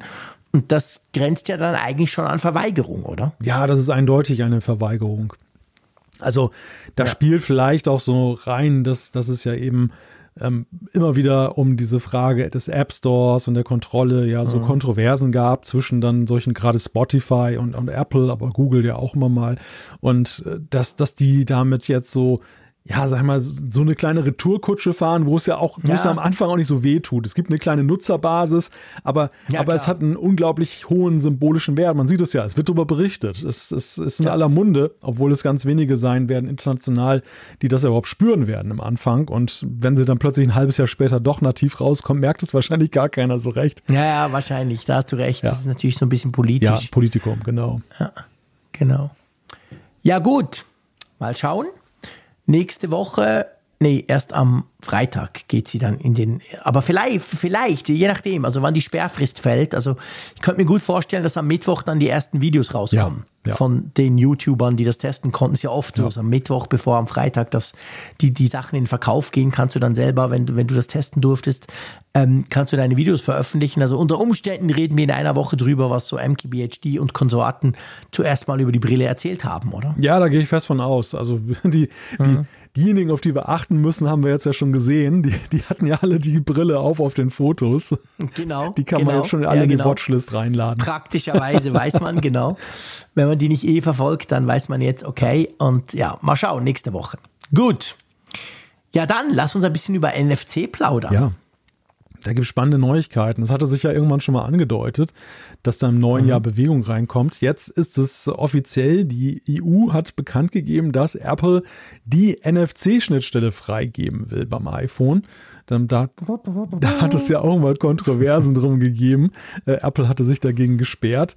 Und ja, mhm. jetzt gibt es dann von der Europäischen Kommission da eine Pressemitteilung vom 19. Januar, wo dann eben dann auch dann nachzulesen ist, wie weitgehend das von Apple dann geplant ist. Genau, und das soll man auch für Zahlungskarten nutzen können. Ja. Also da könnten theoretisch auch andere Wallets drauf oder überhaupt andere. Genau, richtige Geldbörsen ähm, ja auch. Ne? Also ja, genau. Also tatsächlich genau. ja nicht nur die Dienste, sondern auch sogar, dass man das Apple Wallet dann austauschen kann. Ja. Zum Beispiel Google Wallet gibt es ja auf, auf, auf Android-Smartphones. Das könnte theoretisch dann drauf.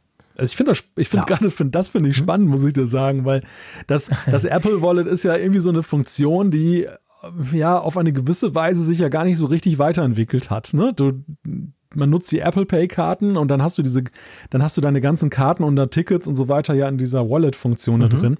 Und ich habe immer so ein bisschen so eine Sortierfunktion da vermisst, weil da alles Mögliche. Ja, ja, stimmt. Da, da hast du, stimmt. da hast du deine Subway Sandwich Karte dann an prominenter Stelle und irgendwelche Hotelreservierungen ja. und und ja und die laufen auch nicht so richtig. Also klar laufen sie ab, aber sie sind dann trotzdem noch ja. da. Es ist nicht so, dass das irgendwie so ein Archiv gibt, weißt du?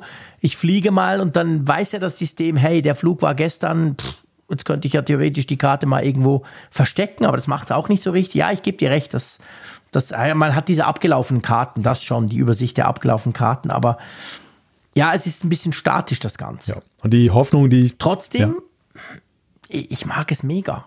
Also jedes Mal, wenn ich es wieder brauche, ich muss sagen, ich zahle meistens mit der Uhr. Darum hm. fällt es mir dann dort nicht auf, auf dem iPhone. Aber wenn ich zum Beispiel fliege, finde ich schon, es ist schon mega praktisch dass du das hast. Das poppt dann sogar hoch, wenn ich am Flughafen bin. Ja. Ich muss nicht mal, ich muss es nicht mal suchen. Also ich bin eigentlich ein Fan von diesem Wallet. Ja, also die Grundfunktionalität zweifellos. Äh, mir geht es ja, um, mir geht's mhm. um die Details. Also mir geht es ja so ein bisschen ja. darum, ja. dass Apple dadurch, dass sie eben so eine Exklusivität auf das Feature haben, jetzt bislang ja wenig Motivation hatten von außen da irgendwas dran zu rütteln, wenn sie selber das nicht für richtig das halten. Stimmt. Und, das und die stimmt. Chance, die jetzt so ein bisschen aus dieser NFC-Öffnung heraus erwächst und dass andere Wallets dann auch da rein könnten, ist ja dann vielleicht, dass sie vielleicht einfach auch präventiv dann schon sagen, oh, wisst ihr was, unser Wallet muss noch besser werden. Ja. Und, äh, ja, und, und davon profitieren wir als Nutzer. Das ist so der, der Funken Natürlich. Hoffnung, den ich habe. Also Ambition, ja. das Wallet zu wechseln, habe ich übrigens nicht. Also ich, es, nee, ich mir, mir geht es tatsächlich nee. darum, dass das Apple Wallet besser wird.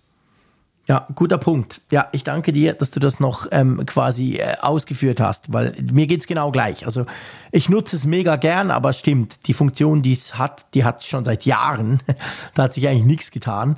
Und vielleicht ist das der Push, dass sie merken, oh, uh, da kommen andere, die können es besser, kommen, jetzt müssen wir auch mal ein bisschen nachlegen. Ja. Gut. Ähm, dann springen wir zurück ins Jahr 2018 ungefähr. Weil ich glaube, da hatten wir mal so eine Phase, wo wir sehr viel über das Thema gesprochen haben, was wir jetzt nochmal aufbringen. Aber ja, man kann sagen, totgesagte leben länger. Ja, ja, oder ja, wie auch immer. Es ist so ein, so ein Phantom auf jeden Fall, was ja da rumgeistert seit ewigen Zeiten bei Apple. brumm, brumm, Und genau. zuletzt war es dann ziemlich ruhig geworden. Jetzt gibt es Neuigkeiten von Apples angeblichem Autoprojekt. Bloomberg hat da einen Artikel veröffentlicht, dass es jetzt dann einen neuen Zeitplan geben soll für dieses Projekt. Und zwar, dass äh, ein Launch im Jahr 2028 so in das Blickfeld geraten ist, dass allerdings dann eben auch die Ambitionen nochmal zurückgekurbelt werden angeblich, also was die autonom, das autonome Fahren angeht, was Apple da erforscht habe. Da soll es jetzt downgegradet worden sein, eben auf einen niedrigeren Autonomiegrad. Also zum Zusammenfassen. Der Bloomberg-Bericht sagt, Apple will tatsächlich ein eigenes Auto rausbringen, also ein ganzes Auto, nicht nur CarPlay oder irgendwie Self-Driving Computerzeug, sondern ein ganzes Auto mit irgendwie dem Apple-Logo drauf. Aber das ist dann eben nicht das fancy, supi-dupi Auto, das selber fährt, das das macht, was Tesla seit Jahren verspricht, aber auch nicht hinkriegt, sondern das tönt für mich jetzt einfach so, tja, das ist dann halt ein Auto. Sony wird vorher mit so einem Auto rauskommen. Das ist natürlich elektrisch, logisch, jedes neue Auto ist elektrisch, aber eben, es fährt nicht ganz autonom, es wird wahrscheinlich einfach so autonom fahren wie andere Autos dann auch. Soll wohl per Software dann aber vielleicht die volle Autonomie noch nachgeliefert bekommen. Also es tönt für mich unglaublich langweilig und unglaublich unpräzentiert. Also äh, un, es tönt für mich einfach überhaupt nicht nach Apple. Und ich sage, hey, aber das musst du doch. Und dann noch, und dann, als wäre das nicht schlimm genug, ich fände das schon krass, wenn das 2025 rauskommen sollte. Sowas, sowas. Mhm. Ja, einfach ein Elektroauto von Apple. Okay, klar kann das selber lenken. Das kann heute jedes Auto. Aber das Ganze dann auch noch erst 2028. Also, sorry, das, das, das, das glaube ich einfach nicht. Das kann ich mir nicht vorstellen. Ja, wenn's. Dann lassen sie es doch wirklich lieber ganz bleiben. Ja, also wenn das wirklich wahr ist, dann klingt es nach einem ziemlich glücklosen Projekt. Das, ähm, ja, massiv. Das jetzt, das Ja. eigentlich nur noch rausgebracht wird, um zu versuchen, zu amortisieren, was noch geht. So, so, das ist so, das ist ja der Zungenschlag, der in diesem Artikel drin steckt. Ja. Dass irgendwie, wir haben immer wieder davon gehört, starke Personalbewegungen, angeblich an der Spitze. Dann jetzt zuletzt ist ja Kevin Lynch da derjenige gewesen, der da das Sagen hat und immer wieder Veränderungen und irgendwie auch glücklos. Wir haben ja irgendwann, glaube ich, auch mal diesen Information-Bericht gelesen, dass irgendwie angeblich Apples Spitze gar nicht so sehr mehr dahinter stecken, stehen soll, das, sondern das, das war mal so ein, so ein Kind von Johnny Ive seinerzeit, dem Chefdesigner, und hat sich so ein bisschen verloren halt über die Jahre.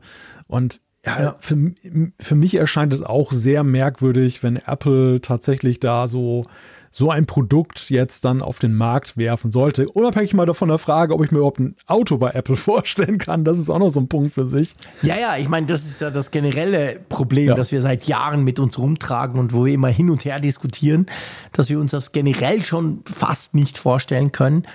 Aber ich meine, ja, wir alle wissen, die, die Herausforderungen im Automarkt, gerade auch die deutsche Autoindustrie, sind gigantische Herausforderungen, die den nächsten drei bis fünf Jahren gelöst werden müssen oder die einfach da sind und dann der eine schafft es, der andere halt nicht.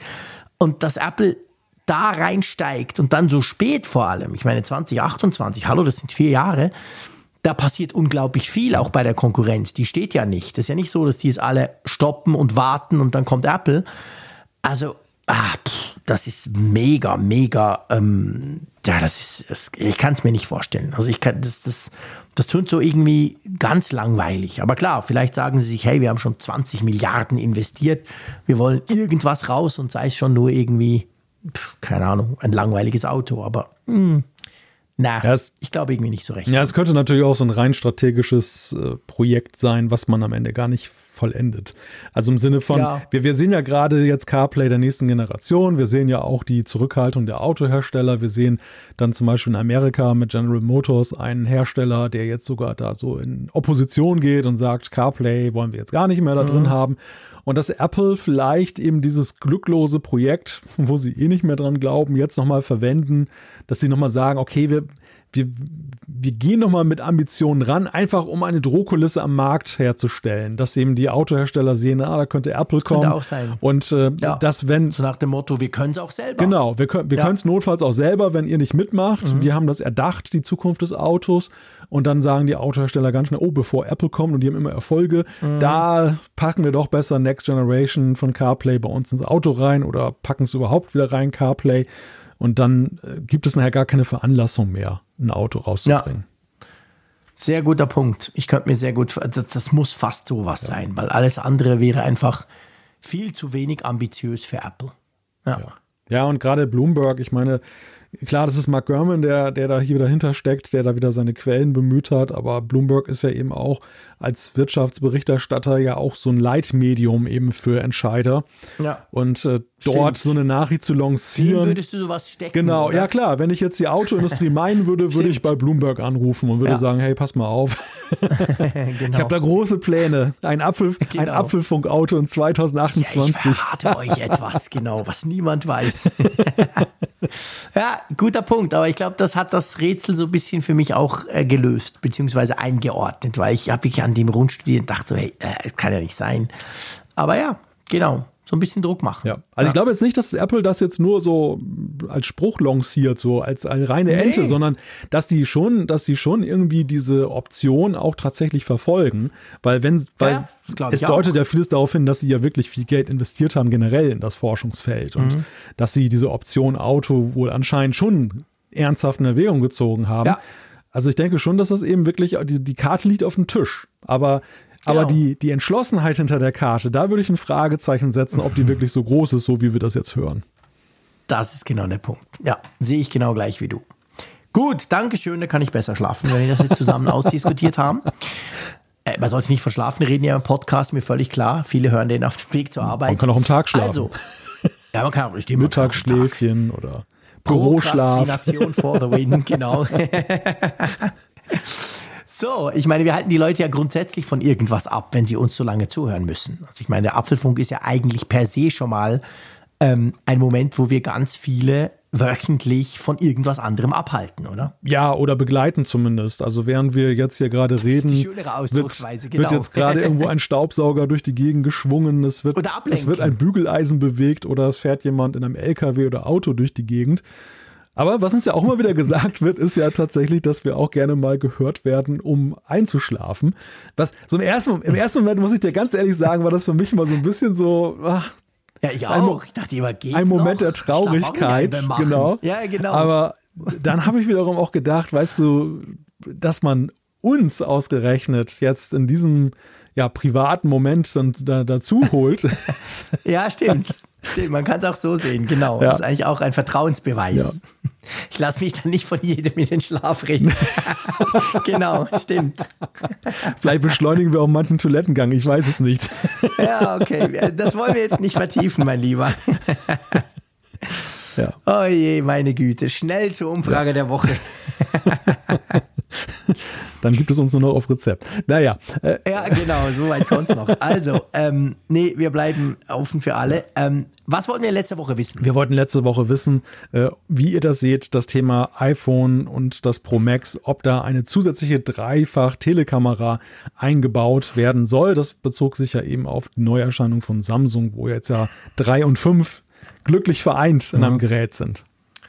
Genau, und dann ähm, haben 1613 Teilnehmer mitgemacht und die Antworten sind 56,4 Prozent, also ein bisschen mehr als die Hälfte, haben gesagt ja. Also das iPhone sollte zukünftig auch eine zusätzliche, also das Pro Max, eine zusätzliche Dreifachkamera haben. 30 Prozent aber, ein ganzer Drittel haben gesagt, weiß ich nicht. Und 13,6 Prozent haben gesagt, nein. Also ich sage mal, die meisten hätten nichts dagegen. So wirklich wichtig ist es aber auch nicht. Ja, doch, ja, knapp der schon, Mehrheit, schon. ja. Man würde, es, man würde es nehmen, oder? Na, ich war schon überrascht davon, weil daran geknüpft ist ja die Frage, und die wurde ja auch mal kontrovers diskutiert, weitere Linse auf der Rückseite. Es sind ja einige, die dann mal gleich sagen, oh, sieht so aus wie so eine Spinne mit acht Augen. Ne? Und äh, das, das äh, scheint aber tatsächlich keinen Vorbehalt dazu geben oder einen nur bei sehr wenigen jetzt dann mit 13 Prozent mhm. Nein-Stimmen. Das, das fand ich schon ganz inter ja. interessant. Die, die sagen, weiß nicht mit 30 Prozent, bei denen ist es ja eher so, dass da der Nutzwert vielleicht einfach nicht da ist. Dann, dass, dass sie so sagen, ja, brauche ich eigentlich nicht wirklich. Ja, aber ist mir eigentlich egal und äh, Ja, eben, ist eigentlich egal. Ja. Sie haben ja nichts dagegen, sonst genau. würden sie Nein klicken. Richtig. Genau. genau. Ja, nee, schon, du hast schon recht. Mehr als die Hälfte will, will das. Ich muss auch sagen, ich habe mir bei, bei diesem, ich habe natürlich auch Ja geklickt, ich habe mir bei dieser Frage auch dann so das iPhone nochmal angeguckt. Und vielleicht liegt es daran, dass ich wirklich im Moment unglaublich viele Smartphones teste. Ich habe OnePlus, ein neues Falthandy da und eben diese neuen Samsung und so weiter. Aber ganz ehrlich, ich, ich finde das iPhone schön, keine Frage. Aber ich hänge jetzt nicht an diesem Drei-Linsen-Design. Es wäre mir eigentlich wurscht, wenn da noch eine vierte dazu kommt. Jetzt rein designtechnisch gesprochen, nicht, nicht, nicht vom, von der Funktion, sondern war, also ich, ich weiß nicht, ich habe da irgendwie, ich habe da keine Emotionen hin, dass das so bleiben müsste bei, bei Apple hinten. Nein, also das, das sind ja auch solche Fragen, die man immer in dem Moment, wo man sie diskutiert, fokussiert man ja total auf das Aussehen und denkt ja. dann vielleicht, uh, vier Linsen und so weiter. Aber effektiv, wie oft gucke ich denn da wirklich drauf oder nehme bewusst wahr, ob das jetzt drei oder vier ja. sind? Das wäre mir tatsächlich auch egal. Das wird bei mir eigentlich erst ab vier, glaube ich, dann kritisch, wenn irgendwann so die ganze Leiste voll mit Linsen ist, dann auf der Rückseite. ja, genau. So eine ganze Reihe. Ja, das stimmt. Ja. Nee, nee, das kann man schon machen. Das hat ja Samsung auch hingekriegt. Die müssen auch nicht alle so riesengroß sein, by the way. Also, ja. Gut. Wir haben natürlich eine neue Frage. Genau, wir wollen tatsächlich jetzt mal von euch wissen, wie seht ihr das Autothema? Und äh, glaubt ihr da wirklich, dass Apple tatsächlich ein eigenes Auto herausbringen wird? Auch da wieder eine krasse Auswahlmöglichkeit an, an, an, Fra an, an Antworten. Ihr könnt sagen ja, ihr könnt sagen nein oder ihr könnt sagen weiß nicht. Gut, mal schauen. Ähm, wir haben jetzt ein bisschen erklärt, warum das vielleicht so läuft, wie es im Moment gerade läuft. Aber ja, mal interessant zu gucken. Vielleicht, ähm, ich weiß gar nicht, was die Leute da klicken werden. Ich möchte mich da gar nicht aus dem Fenster lehnen. Oder, oder ja. denkst du, es ist klar? Nein, keineswegs. Und das, was, nee, was wir hier geäußert ja. haben, ist ja auch nur eine These. Es kann genauso ja, ja auch Humbug sein. das ist wie, wie, wie meistens. Ja, wie meistens, genau. Also, das, das passt schon. Passt. Gut. Dann lass uns doch mal noch zu, der, zu unseren Zuschriften kommen. Wollen wir da mal einen kleinen Blick reinwerfen? Ja, genau. Da soll ich mal mit. I'm searching the fucking tab. Hier ist er, genau. Soll ich mal mit Chris, Christian loslegen. anfangen? Ja, der hat geschrieben mhm. zu eurer Frage: Sollten künftige Pro Max-Geräte eine zusätzliche Dreifach-Brennweite neben der Fünffach besitzen? Der das grundlegende Interesse liegt in der zu geringen Auflösung, wenn in den 48 Megapixel Hauptsensor digital gecroppt wird. Meine Güte, so spät am Abend geht dann jetzt hier schon die Aussprache durcheinander, um zwischen zweifach und fünffach zu überbrücken. Da Apple sehr daran interessiert ist, Platz im Gehäuse vom iPhone zu sparen, halte ich eher einen anderen Ansatz für sinnvoller. Anstelle des fünffach optischen Zooms wäre es naheliegender, in den Dreifach Zoom einen 48 Megapixel Sensor zu verbauen, mit dem bis sechsfach ohne Qualitätsverlust möglich wäre. So ist das Loch gestopft und dennoch wäre mit sechsfach eine größere Brennweite als bisher möglich. Samsung argumentiert ähnlich, indem sie beim S24 Ultra von zehnfach auf fünffach zurückgegangen sind, weil die meisten Nutzer wohl zwischen fünffach und zehnfach geblieben sind und mit zehnfach optisch zu viele Kompromisse eingegangen werden müssen, wie Stabilisierung, Blende, Sensorgröße und Schärfe. Da Apple aber ganz stolz ihr Hightech Tetra Prismen Modul für den Fünffach-Zoom vorgestellt haben, glaube ich weniger, dass sie sich davon in nächster Zeit trennen werden. Wunschdenken wäre eine Kombination aus beiden Ideen. Also dreifach mit 48 Megapixel und vielleicht sechsfach mit 48 Megapixel. Dann wäre bis zwölffach kein Qualitätsverlust gegeben, aber Apple müsste eine vierte Linse verbauen. Ich bleibe erstmal skeptisch, da sie sich für eine vierte, dass, dass sie sich für eine vierte Linse entscheiden werden. Tja, danke vielmals, Christian. Das hat jetzt gerade sehr gut zu unserer Umfrage gepasst und fand, passt fast auch so ein bisschen zusammen, eben was die Konkurrenz halt entsprechend macht. Ich meine, die Geschichte mit den großen Sensoren, wo man einfach digital reinkroppen kann, kann eigentlich mehr oder weniger verlustfrei. Das ist schon spannend. Ich meine, das macht ja Apple beim iPhone 15 auch, wo wir plötzlich zum ersten Mal überhaupt einen Zweifach-Zoom haben, was ja nur am neuen Hauptsensor liegt. Also man könnte da natürlich schon noch weitergehen und das zeigt ja auch zum Teil die Konkurrenz, die, die auch bei Zoom-Linsen oder manchmal sogar bei Ultraweitlinsen halt eben höher, höher Megapixel günstige Sensoren verbaut und das gibt dann halt noch so die eine oder andere Möglichkeit. Und sehen würde man von dem ja nichts. Ja. Ja, ist eigentlich eine ganz, ganz schlaue Idee, ja? dieses Rechenspiel. Gell? Genau. Dann kommen wir doch zum Joachim und wir, wir können da eigentlich gleich dann zwei machen. Also du da kannst dann auch noch eine machen. Ja, wir sind schon ein bisschen Overtime, aber who cares?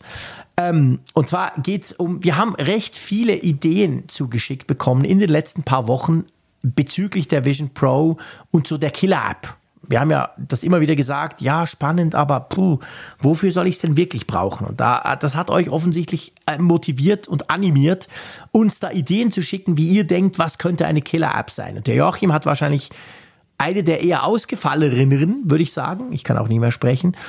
Er schreibt, es gibt viele einsame Menschen, die sich einen Freund oder eine Freundin oder ein Tierchen wünschen. Mit der KI, die von Apple gerade entwickelt wird und einer Vision-Brille, Brille kann es leicht möglich werden, einen virtuellen Freund zu erschaffen, der die perfekt aussieht und auch total nett ist. Wenn man nicht auf nett steht, programmiert, sich, programmiert man sich einfach ein, äh, äh, ihr wisst, was ich meine, zum Freund.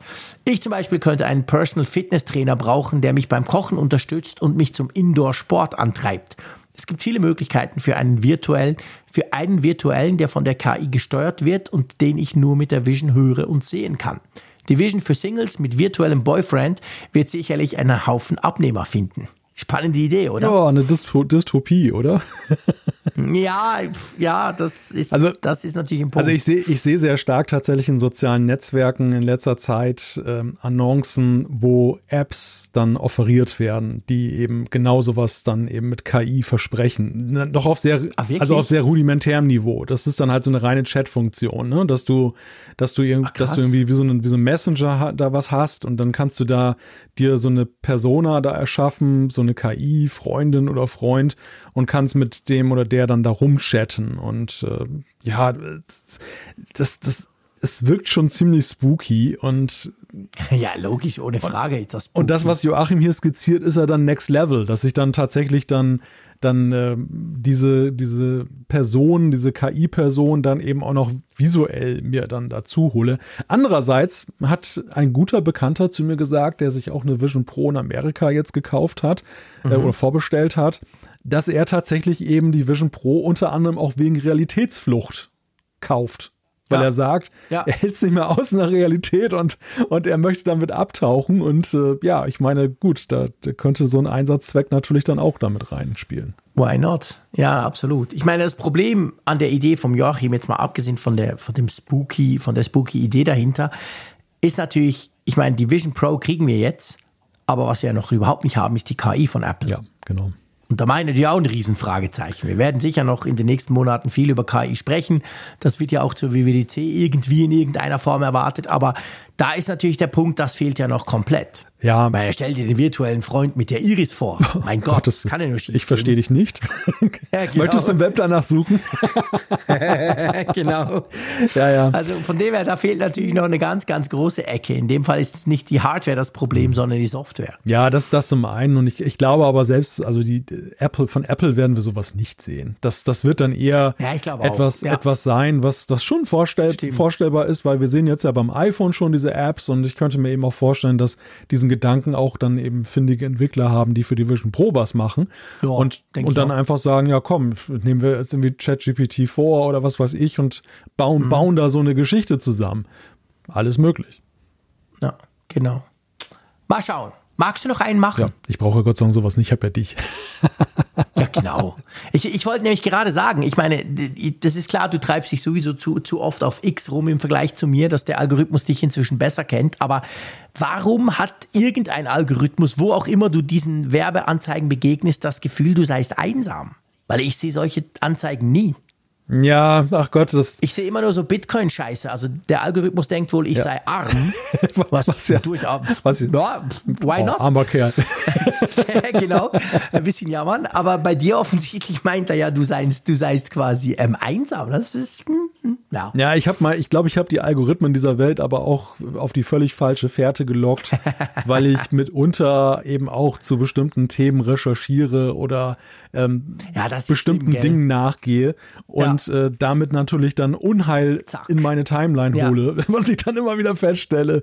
Ja, das stimmt, das ist super. Dass fies, dann genau. der letzte Bullshit dann da als Annoncen dann da kommt. Was aber auch interessant ist, weil guck, dadurch bin ich ja eben auf diesen Aspekt gekommen, dass es das eben nicht nur eine Vision ist, sondern mhm. dass es solche Apps ja auch schon gibt. Stimmt.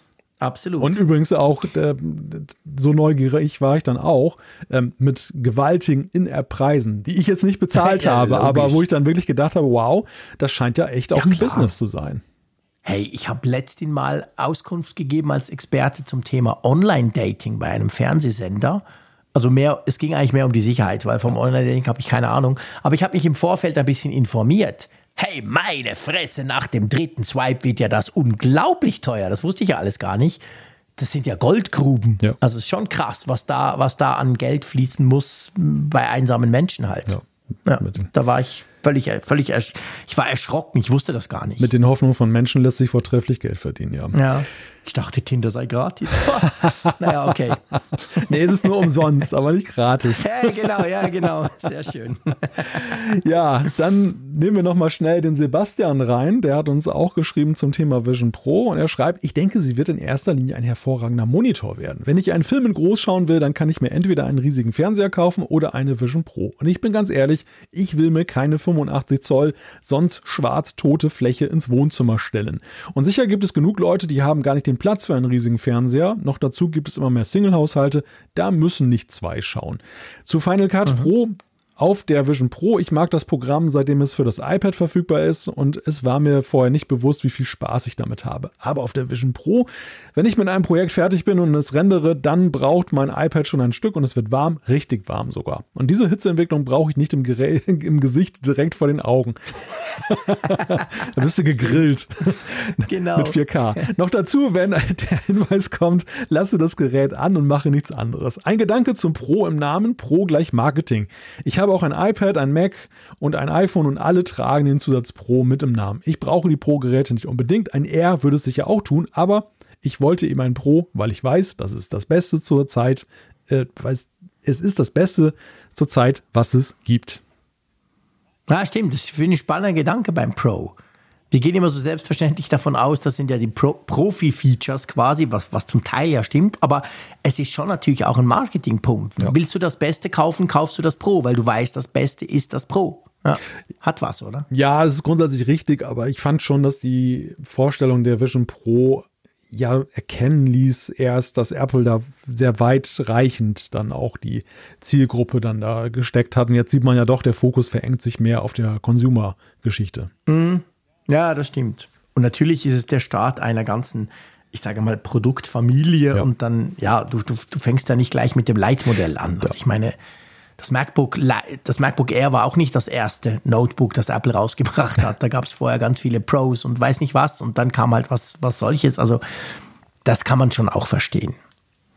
So, ich glaube, du und die da draußen, die das hören, würden verstehen, wenn wir langsam einen Punkt machen, oder? Ja, ich glaube, er zwei Stunden am, am Quatschen. unsere, Ja, ja unsere Probleme, Anglizismen von deutschen Wörtern noch zu trennen, die zeigen an, dass unsere und die werden immer dass größer. unser Smart Energy Pack jetzt auch mal aufgeladen werden muss. genau, ich sollte mal umstöpseln. Batterie leer. Nach zwei Stunden Flasche Schluss, leer. 200 Dollar Gipsersatz.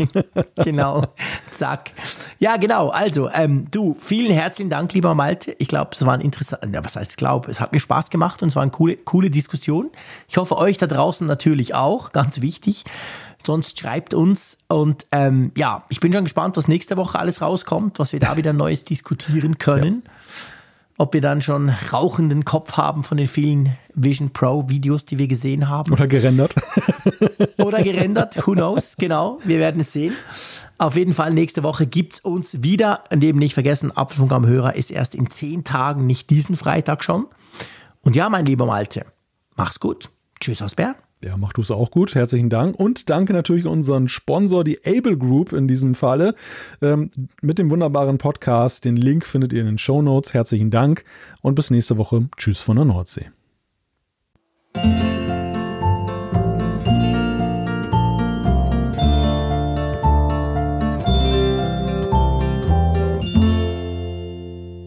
Immer auf Empfang mit Funkgerät, der App zum Apfelfunk. Lade dir jetzt Funkgerät für iOS und Android kostenlos im App Store und bei Google Play.